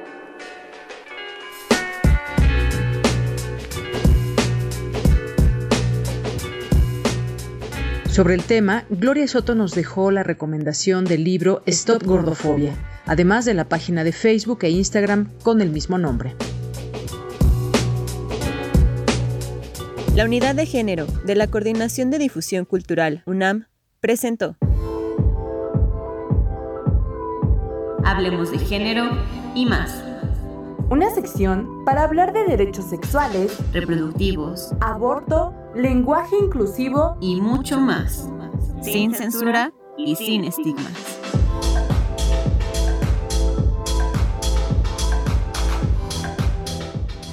Porque tu opinión es importante, síguenos en nuestras redes sociales, en Facebook como Prisma RU y en Twitter como arroba PrismaRU. Son las 2 de la tarde con 25 minutos y vamos a tener ya en este momento nuestra siguiente conversación que es acerca de la, pues, la educación en México. Nos, nos interesa mucho ahora que estamos pasando por momentos muy importantes, desafiantes, hay muchos retos eh, puestos para tratar de seguir con los ciclos escolares, aún en muchas ocasiones desde la distancia y demás, pero ¿cómo, cómo se ve este tema también al análisis? Y regresemos también un poco en el tiempo, porque ¿qué hay a partir de este sexenio o qué hay también atrás en todo esto y que nos permita conocer de cerca cuando queremos pues conocer acerca de estos análisis. Sin duda, pues la crisis educativa pues viene desde hace mucho tiempo, de décadas. ¿A qué le llamamos crisis educativa? ¿Cuáles han sido los resultados que se tienen? Bueno, pues hoy hemos invitado, ya está con nosotros vía telefónica, Gilberto Guevara Niebla, que es profesor, escritor y periodista mexicano, experto en educación. Su trabajo de investigación y reflexión sobre los problemas educativos de México, pues ha tenido impacto, mucho impacto en la sociedad y pues hoy lo hemos invitado para que converse con nosotros de un libro que eh, pues ha invitado a distintos expertos y pues titula La regresión educativa. Eh, a ver, aquí tengo aquí tengo bien el, título para no inventar otra cosa y a él también ya está en la línea telefónica, es La regresión educativa, la hostilidad de la 4T contra la ilustración y él es el coordinador Gilberto Guevara Niebla, a quien saludo con mucho gusto. ¿Qué tal? ¿Qué tal, profesor? Buenas tardes. ¿Qué tal? Buenas tardes. Gracias por la invitación. Muchas gracias a usted por aceptar. Bueno, pues eh, cuéntenos un poco de, este libro. Yo decía, pues hay que verlo, hay que verlo desde los distintos momentos, quizás un poco qué teníamos antes de este sexenio y pues en, en, otra parte ya regresamos a, en la entrevista con lo que está pasando en este sexenio. ¿Qué teníamos? ¿Cómo, llega, cómo se llega a este gobierno en términos educativos? No, yo creo que eh, lo que hubo en el sexenio anterior. Eh, bueno, ahí se nos fue el profesor. Retomamos la comunicación con él para que nos diga, pues vamos a empezar a hablar de esto que hay antes, desde hace mucho tiempo, cómo es esa educación que se tiene en México, por qué se han reprobado muchas pruebas, eh, cómo es que va cambiando todo esto, qué reformas han habido que nos permiten o no avanzar en este, en este tema. Bien, pues en un momento más de nuestra producción me avisan cuando retomemos esta comunicación, dado que se cortó. Pero pues le voy comentando también algunas cosas de lo que dice este libro, La crisis educativa de México, que ha perdurado por décadas y es el resultado de la expansión acelerada en la, de la matrícula escolar, que se inició en los años 60 con el plan de 11 años de los desajustes de, que este fenómeno produjo en el sistema educativo y del desplome consiguiente de los aprendizajes. Ya me dicen que está en la línea telefónica el profesor, así que pues lo estábamos escuchando, profesor Gilberto. Sí, sí, te hablaba, hablaba yo de eh, la reforma educativa del sexenio anterior que apuntó sobre todo a la evaluación y formación de los profesores eh, con la idea de que mejorando la capacitación de los profesores se obtendrían a la larga mejores resultados de aprendizaje con los alumnos. Esta reforma educativa fue muy cuestionada por los maestros, sobre todo por la Coordinadora Nacional de Trabajadores de la Educación, y a la postre, como había sabido, eh, cuando cambió el gobierno, entró el gobierno de López Obrador, esta reforma fue eh, suprimida. El problema con la supresión de la reforma mm, es que eh, eh, después de esa obra, digamos, destructiva del gobierno de López Obrador, no se creó, no se elaboró ningún proyecto para mejorar la calidad de la educación en México. Es decir, se interrumpió eh, un esfuerzo que había durado décadas por mejorar la calidad de la educación. Eh, ¿Qué hubo en cambio? Hubo una política dedicada no a lo educativo propiamente, sino a las becas para estudiantes. O sea, el dinero educativo, eh, la mayor parte del dinero de la educación se canalizó hacia las becas debilitando las áreas propiamente académicas, pedagógicas, la formación de profesores, las escuelas normales, los materiales educativos, las, habilidades digitales, etcétera, etcétera. Entonces, eh, eh, eh, pues eso ocurrió. La otra cosa que ocurrió fue que hubo una política de austeridad que tuvo un fuerte, poderoso efecto sobre la educación pública. Eh, esa política no solamente redujo los sueldos del personal, sino que expulsó a una parte muy significativa de la burocracia educativa, pero impidió, prohibió eh, las asesorías educativas, eh, prohibió los eh, transportes, por ejemplo, en avión de, eh, profesores o expertos, prohibió el, eh, apoyar las acciones de la Educación Pública en, en, en, organizaciones de la sociedad civil o en consultorías especializadas, de tal manera que el daño a la postre fue un daño catastrófico. Eh, la Secretaría de hoy es un esqueleto de lo que era anteriormente la Secretaría de Educación Pública. Entonces, eh, a esto hay que agregar los efectos de la pandemia. Teníamos ya una caída de los aprendizajes que venía de tres décadas atrás, pero con la pandemia eh, se produjeron dos fenómenos concomitantes. Uno, una enorme deserción de estudiantes que INEGI estima que fue de 5 millones en educación básica. Y por otro lado, una pérdida neta de aprendizajes un, hueco que duró, una suspensión de la actividad escolar que duró año y medio, dos años, y que fue una pérdida neta de aprendizajes con eh, efectos devastadores sobre la continuidad, digamos, en la formación eh, de los niños y de los adolescentes.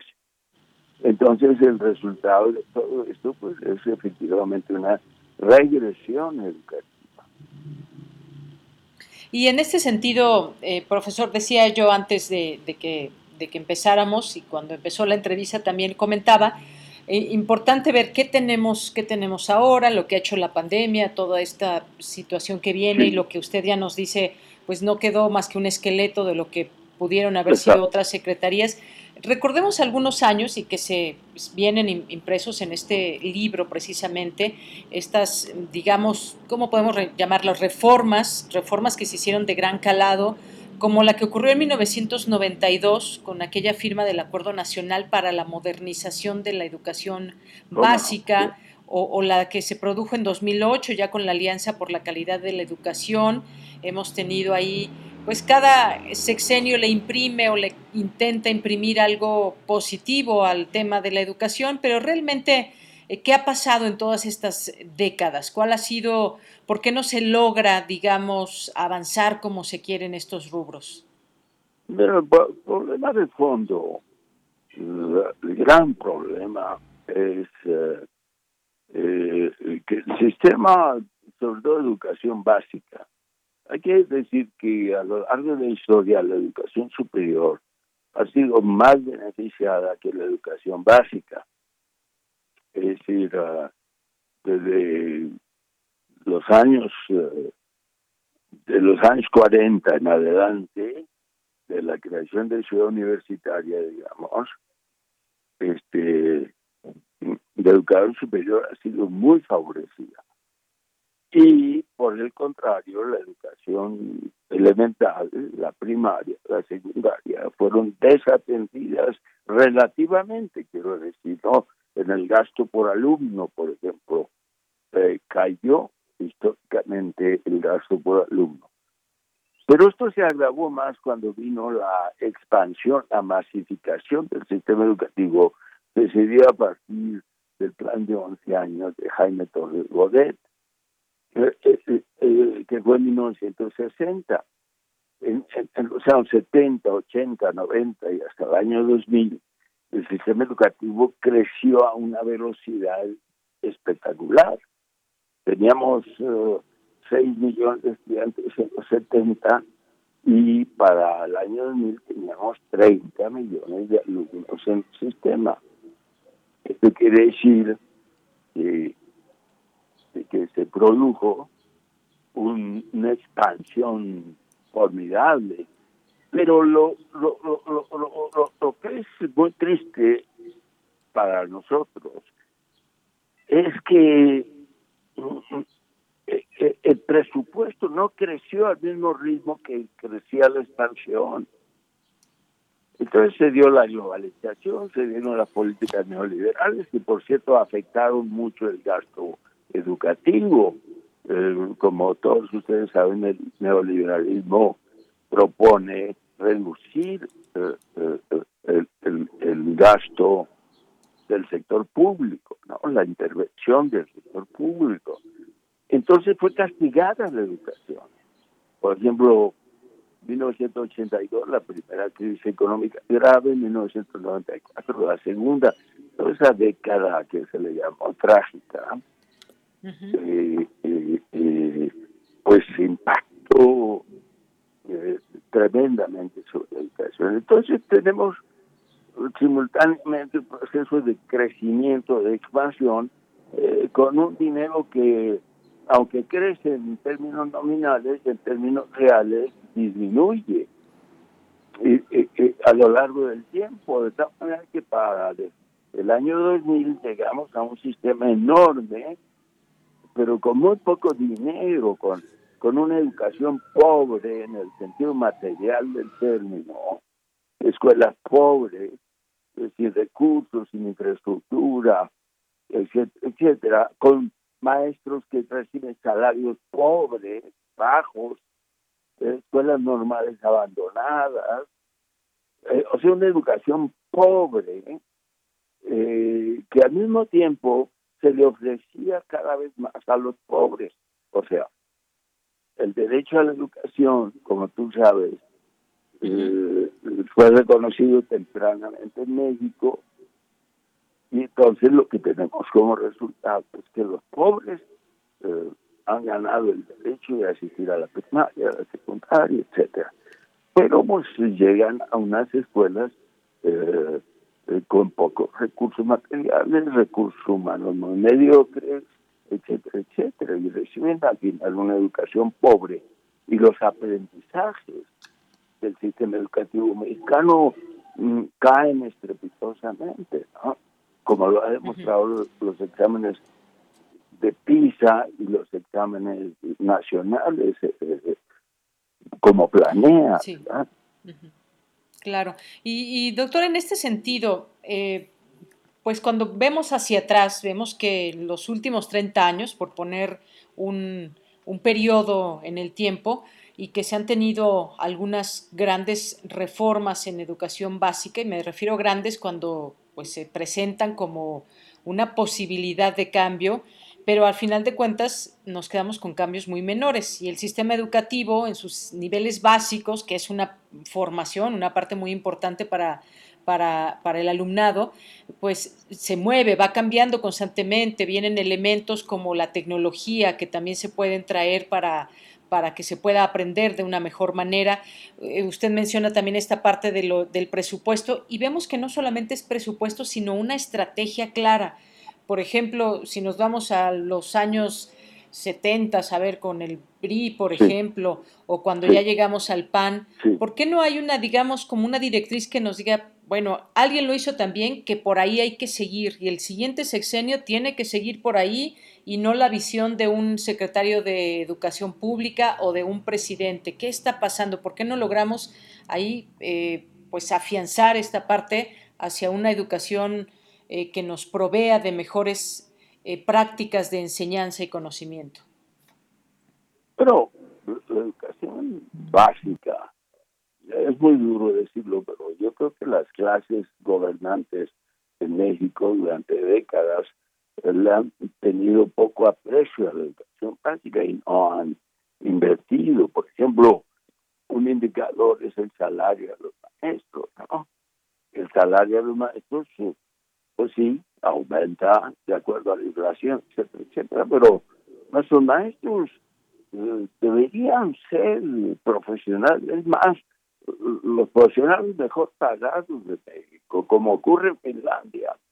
Es decir, son los que están educando a las nuevas generaciones, son los que tienen eh, sobre sus espaldas, digamos, la responsabilidad de ayudar a construir un México distinto al que tenemos, con democracia auténtica, justicia social, etcétera, con una economía poderosa. Entonces, eh, ¿por qué tenemos a los maestros eh, como empleados o subempleados, como los consideramos? Eh, al magisterio no se le considera como profesión, sino como un oficio. Entonces, eh, esto es ofensivo, eh, indignante, y, pero este es el resultado de la desatención y la soberbia de los gobiernos que hemos tenido. Ahora, en los últimos tres años bajo el gobierno López Obrador he esperado que eso cambiara, pues no, no ha cambiado, no ha cambiado. Lo que hizo el presidente López Obrador fue canalizar el dinero hacia las becas y establecer un contacto, el personal, porque lo que hizo el presidente fue convertir las becas en un, donativo que el presidente hacía, no a los niños y adolescentes, sino a sus familias, porque el dinero no se le entrega a los alumnos, se le entrega a los padres de familia. Entonces él es que establece una relación clientelar con, entonces, tratando de generar uh, una deuda moral, digamos, con el presidente y eso lo comprobamos todos los días, ¿no? La gente no le agradece al Estado y no entiende que el dinero que recibe es un dinero que los propios mexicanos aportamos, sino que ve eso como una donación que el presidente le hace a la familia o a la persona. Es dramático, trágico, tristísimo, patético. Esto es lo que ocurre. Y el presidente canalizó. Ahora, ¿qué le interesa en términos de educación? Pues las universidades eh, de bienestar de Benito Juárez, eh, que todos lo supimos, eh, se quedaron 100 universidades en el plazo de un año, lo cual es una cosa increíble. Pero evidentemente estas llamadas universidades son en realidad escuelitas uniprofesionales, a veces subprofesionales, con profesores contratados temporalmente que ahora están protestando porque no les dan plazas, con estructuras físicas mínimas, irrisorias. Es una educación pobre para los pobres, porque porque lo que sí tienen estas llamadas 100 universidades es que sí están recibiendo alumnos de que provienen de familias pobres y a veces muy pobres, lo cual es, meritorio desde luego, pero pero pues eh, le estamos dando mal, le estamos dando educación pobre a la población pobre.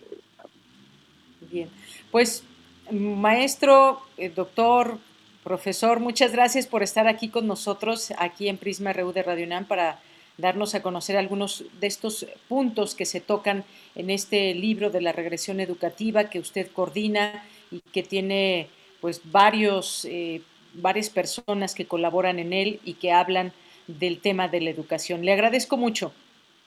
Muchísimas gracias, Hasta luego. Hasta luego. Muy buenas tardes. Gracias a eh, Gilberto Guevara, profesor, escritor y periodista mexicano, experto en educación, con estos, con estos puntos, ya que mencionaba también este tema de, de, Finlandia, la educación de Finlandia. Seguramente muchos de ustedes ya han escuchado o leído hablar, han oído hablar de, de cómo es que Finlandia se ubica dentro de los mejores sistemas educativos del mundo. Y gracias en parte a ese modelo de educación pública. Ustedes saben que no hay eh, que no distingue entre sus escuelas, todas son iguales y pues eh, dado que es ilegal cobrar, eh, pues que haya escuelas particulares, que se cobre una mensualidad por estudiar, habrá que comprender desde muchos ámbitos qué pasa en Finlandia y por qué tienen ese éxito en la educación y por qué no se tiene así en muchos sistemas en muchos sistemas educativos y en México pues es uno de ellos. Continuamos. Relatamos al mundo. Relatamos al mundo. Colaboradores RU. Cine. Bien, pues ya estamos aquí en esta colaboración de cine. Hoy nos acompaña Héctor Trejo, que es doctorando en Derechos Humanos, maestro en comunicación, periodista, escritor y catedrático, columnista y podcaster en Cinematógrafo 04. ¿Cómo estás, Héctor? Bienvenido a este espacio. Muy buenas tardes. Hola, Deyanira, muy buenas tardes a ti y a todo el público que nos escucha. Encantado de, de estar con ustedes y de platicar un poquito pues de cine en particular de cine mexicano y todavía más eh, en particular de, un director como, como es Carlos Reigadas, ¿no? Pues qué bien, Héctor, cuéntanos, te, cedo los micrófonos para que nos platiques sobre el cine en particular, el cine mexicano, pero el cine de Carlos Reigadas. Ok, pues déjame platicarte primero quién es Carlos Reigadas. Eh, Carlos Reigadas es un director eh, autodidacta, un director que aprendió de ver cine y no propiamente de la academia. Reigadas era o es hasta la fecha abogado, sin embargo eh, le llamó más la parte del cine y se empezó a dedicar a hacer cortometrajes. Llegó un punto en el que, pues de, ver que, que sus cortometrajes estaban funcionando, fundó una productora llamada No Dream Cinema y con eso empezó a producir sus largometrajes, el primero de ellos Japón en el año en el año 2000. Todas las cintas de Reigadas, déjame platicarte de Yanira, son eh, películas pues alguien le llamaría espinosas, pretenciosas, incómodas, pero eh, bueno, finalmente su cine está em, proyectado a un reflejo social. Lo que él ve lo transmite, lo hace sin tapujos y sin intermediarios además, ¿no? Sus películas creo que de las más destacadas, aunque la que no, no ha ganado ningún premio es Batalla en el Cielo, y Batalla en el Cielo es una película súper, súper intensa. En lo personal es mi película favorita de Reigadas. Yo soy uno de los que, de los que lo siguen, aunque tiene muchos detractores. Y Batalla en el Cielo es una crítica muy fuerte eh, a un montón de aspectos de la vida cotidiana mexicana. En particular, eh, bueno, habla de, de la religión, eh, hace una crítica social a la religión, hace una crítica social a la parte de la delincuencia organizada, eh, hace una crítica social a la conciencia de clases y determina ahí eh, pues ciertos sesgos que, que se toman en, en, algunos estratos sociales y que no son muy visibles al resto de la gente, a lo mejor porque estamos acostumbrados a pues no a, observar a detalle, ¿no? Ya se nos hizo algo tan tan común y cotidiano. Reigadas es un director que ha tenido tal proyección fuera de México que pues es un cineasta recurrente en el Festival de Cine de Cannes, el más importante del mundo. Y curiosamente en México no se le ha dado ese reconocimiento. En las funciones de prensa de Yanira, déjame platicarte a ti y a todo el público, a veces eh, pues es abucheado, eh, se empiezan a salir los compañeros eh, a la mitad de la película, una falta de respeto, al final de cuentas cada quien tiene su, su propia percepción, el cine como todas las artes es un arte que pues se adquiere por apreciación y cada quien tiene su, su propio punto de vista. Sin embargo, eh, pues fuera de México es un director de culto de Yanira. ¿Qué te parece? No, pues muy bien, todo esto que nos platicas. Eh, y fíjate, a mí una, una de las películas que más me gustó es la de Luz Silenciosa, la recordarás bien, de 2007 y que además... Pues bueno, esta película quizás un tanto, como, como bien dices, no es, una, no es un cine como muchos esperarían, sino que tiene sus elementos específicos y entre ellos, bueno, esta contemplación, por lo menos en esta, en esta película, me parece muy, eh, pues parte de lo que es la película, cómo se nos presenta esta familia menonita y demás, pero pues por ejemplo ese bellísimo amanecer que nos presenta, esos ruidos de la naturaleza y, quizás para muchos, y esto donde dices, algunos se salen de la película, bueno, pues sí, cada quien, pero muy, eh, para muchos lenta, pero para, para muchos otros nos es necesario eh, esa parte como, como se va presentando en la película, esa contemplación, porque nos, nos sumerge en este caso en cómo, cómo vive esta, esta familia o cómo vive esta, sí, esta familia en particular de menoníes. Eh, sí, fíjate que algo que mencionas bien interesante es el hecho del de, cine contemplativo, ¿no? En México es muy poco socorrido ese cine contemplativo y te lo digo con directores este, muy destacados como Ricardo Bennett, que es el director mexicano que ha llevado su película a más festivales del mundo, este, eh, Carlos Reigadas, que ha ganado eh, varias veces el Festival de Cannes, y su cine contemplativo a lo mejor no es el ritmo que, que nuestra sociedad tiene como muy habituado. Sin embargo, en sus películas es un ritmo muy necesario porque, como bien dices, describe detalles, elementos, las texturas, el pasto, este, ese amanecer es espectacular y todas las películas están llenas de, de todas sus películas de poética visual eh, vas a ver la película, vas a ver la historia, pero también vas a ver esos lienzos que plasma en la pantalla y que te dejan verdaderamente impactado. Te repito, yo soy un gran fan de, de, de Carlos Reigadas. Y bueno, la última película que, que me tocó pues cierto inconveniente fue en nuestro tiempo, un filme que pues es de 2018. Yo no tuve la posibilidad de ir esa vez a, la función de prensa, entonces fui con mi esposa a, a la función pública. Y entramos 25, 26 personas cuando mucho, se salieron como unos 18 y al final este los que se quedaron empezaron a, pues a levantar la voz. Hay una escena, una secuencia en particular de esa película que mm, pues un toro mata a un burro en un rancho que tiene eh, el protagonista, que el protagonista además es Carlos Reigadas, que, estelariza a un ganadero cuya esposa le es infiel y pues él acepta la situación. Entonces, eh, esta escena, esta secuencia donde el toro agrede y mata a un burro que está dentro de su, de su corral, eh, pues es como un colofón y es impactante verdaderamente, porque además dice Carlos Regadas que él lo grabó, estuvo filmando y de repente pues este, sucedió eso y no quiso detener la, la secuencia y eso se lo criticaron tremendamente, ¿no? Aunque la película es intensa y desde principio a fin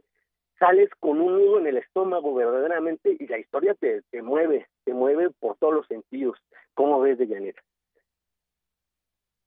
A ver, ahí ya, ya tenemos el micrófono. Pues muy bien, eh, todo esto que nos, que nos platicas, porque pues en general, y si lo enmarcamos en el, en el cine mexicano, pues es, me parece muy rico eh, encontrar estas distintas propuestas y, elementos que nos proporciona el cine para distintos, eh, distintos Mm, directores que nos plasman un punto de vista sobre esa realidad que nos quieren mostrar. Y en el caso de Carlos Reigadas, pues evidentemente, pues dentro de todas eh, sus películas que ha hecho, nos encontramos muchas, eh, muchos elementos que nos dan para decir, bueno, es un cine que como decías, de culto visto desde el extranjero. Hay otras tantas películas que podemos hablar, la de Ellie, por ejemplo, de esta, esta niña Estela y toda la, historia y cómo se nos presenta, pero un, cine muy sui generis y con, un, eh, con una visión que nos, que nos permite eh, desde otro ángulo quizás, por decirlo de alguna manera, expresando, tratando de describir el cine de Carlos Reigadas, que nos permite también esta incursión. Habrá quien le guste o no, pero es una forma, me parece, muy importante de plasmarlo y mostrarlo hacia el público. Ya el, el propio público dirá si le gusta o no este cine, si le gustan sus películas, pero me parece que muy importante que existan estas posibilidades. Y fíjate que además se ha vuelto eh, pues un director que más allá del culto eh, ha sido como la base para algunos directores mexicanos. Digo, Amat Escalante es la más eh, destacada, de, el más destacado de esos ejemplos, y ha trabajado incluso con él en sus películas y también ha hecho producciones de eh, Carlos Reigadas con Amat Escalante, películas también. No son tan contemplativas, Amat es un poco más eh, de explosión en sus, en sus secuencias, de imágenes un poquito más abruptas, pero al final de cuentas eh, tiene ese sello de talos regadas en la temática, en las actuaciones. Algo que, que, bueno, no había comentado es que los actores de Carlos Reigadas no son actores en sí, no son actores de profesión. A Carlos Reigadas le gusta buscar a, sus actores en la calle, ¿no? Me platicaba cuando estrenó este... Mm, eh, Batalla en el Cielo, lo tuvimos de invitado en un programa que teníamos de Cinematógrafo 04, y decía, bueno, ¿cómo llegaste a esos protagonistas que no son actores? Me subí al metro y venía analizando la imagen de cómo quería el personaje principal y al secundario, ¿no? Y así fue como los encontré en la calle. Me costó mucho trabajo convencer a uno de ellos porque pues vendía fritangas, no quería, no sabía nada del cine, no quería tener nada que ver con el cine y pues tuve que hacer mucha labor de convencimiento. Entonces, esta parte también es una situación eh, pues digna de reconocimiento, ¿no? Lo hace sin actores profesionales y además esa es su visión del cine que, que para algunos será eh, atractiva y para otros no, pero al final de cuentas es una opción más que se puede ver en nuestro cine mexicano. No todo es este el cine de comedia que es el que se ha estado vendiendo en Estados Unidos, ¿no, de Yanis? Claro, estoy de acuerdo contigo. Ahí están las propuestas de Carlos dejamos esta posibilidad para nuestros eh, y nuestras radioescuchas que se acerquen a este cine si no lo conocen. Muchas eh, películas que también eh, aquí recomendamos hemos pasado, por supuesto, por Carlos Reigadas y ahí queda esta recomendación de hoy. Pues Héctor, muchísimas gracias por estar con nosotros, por platicarnos un poco de, Carlos Reigadas en otro momento, pues si te, si te parece bien, podemos platicar de Amate Escalante o de algún otro director mexicano o extranjero, como tú quieras. El, el chiste y el punto es de es hablar de cine en esta sección. Claro que sí, me encantaría mucho y si gustas después ya lo programamos para David Griffith, que acabo de terminar mi tesis sobre, sobre su obra cumbre, que es El Nacimiento de una Nación, y que por cierto hoy la pasaron en la mañana en TV UNAM. Muy bien, pues muchísimas gracias Héctor, te mando un abrazo. Un abrazo de vuelta, saludos a todos. Gracias, hasta luego. Héctor Trejo, que es maestro en comunicación, periodista, escritor, catedrático y tiene un podcast en Cinematógrafo 04. Con esto llegamos al final de la emisión. Gracias por estar aquí con nosotros en Prisma RU. Recuerden que tienen una cita mañana en punto de la una aquí con todos, eh, con todo el equipo de Prisma RU. Nos vamos a despedir con esto de Refugees of Rap, esta canción que se llama Distopia. Gracias a Rodrigo, a Denis, a Arturo, aquí en el micrófono y a nombre de todo el equipo, soy de Yanira Morán. Hasta mañana.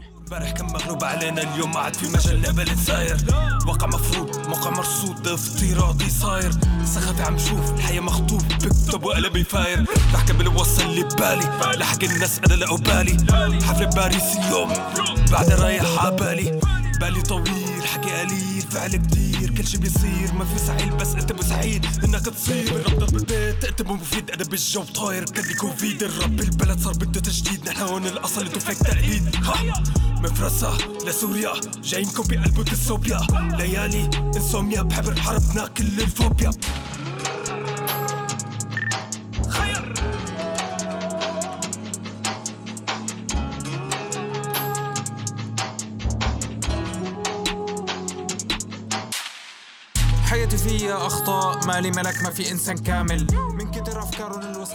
Bien, pues esto que estamos escuchando es eh, rap, hip hop de músicos refugiados sirios, Yasser y Mohamed, que hablan sobre la realidad de la guerra en Siria y sobre las personas refugiadas y desplazadas en el mundo.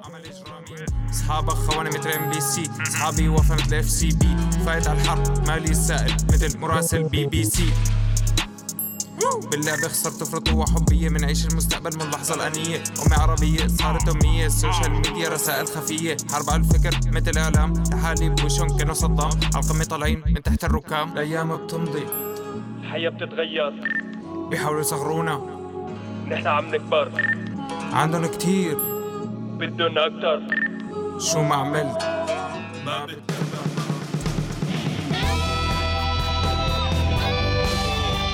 Prisma RU. Relatamos al mundo.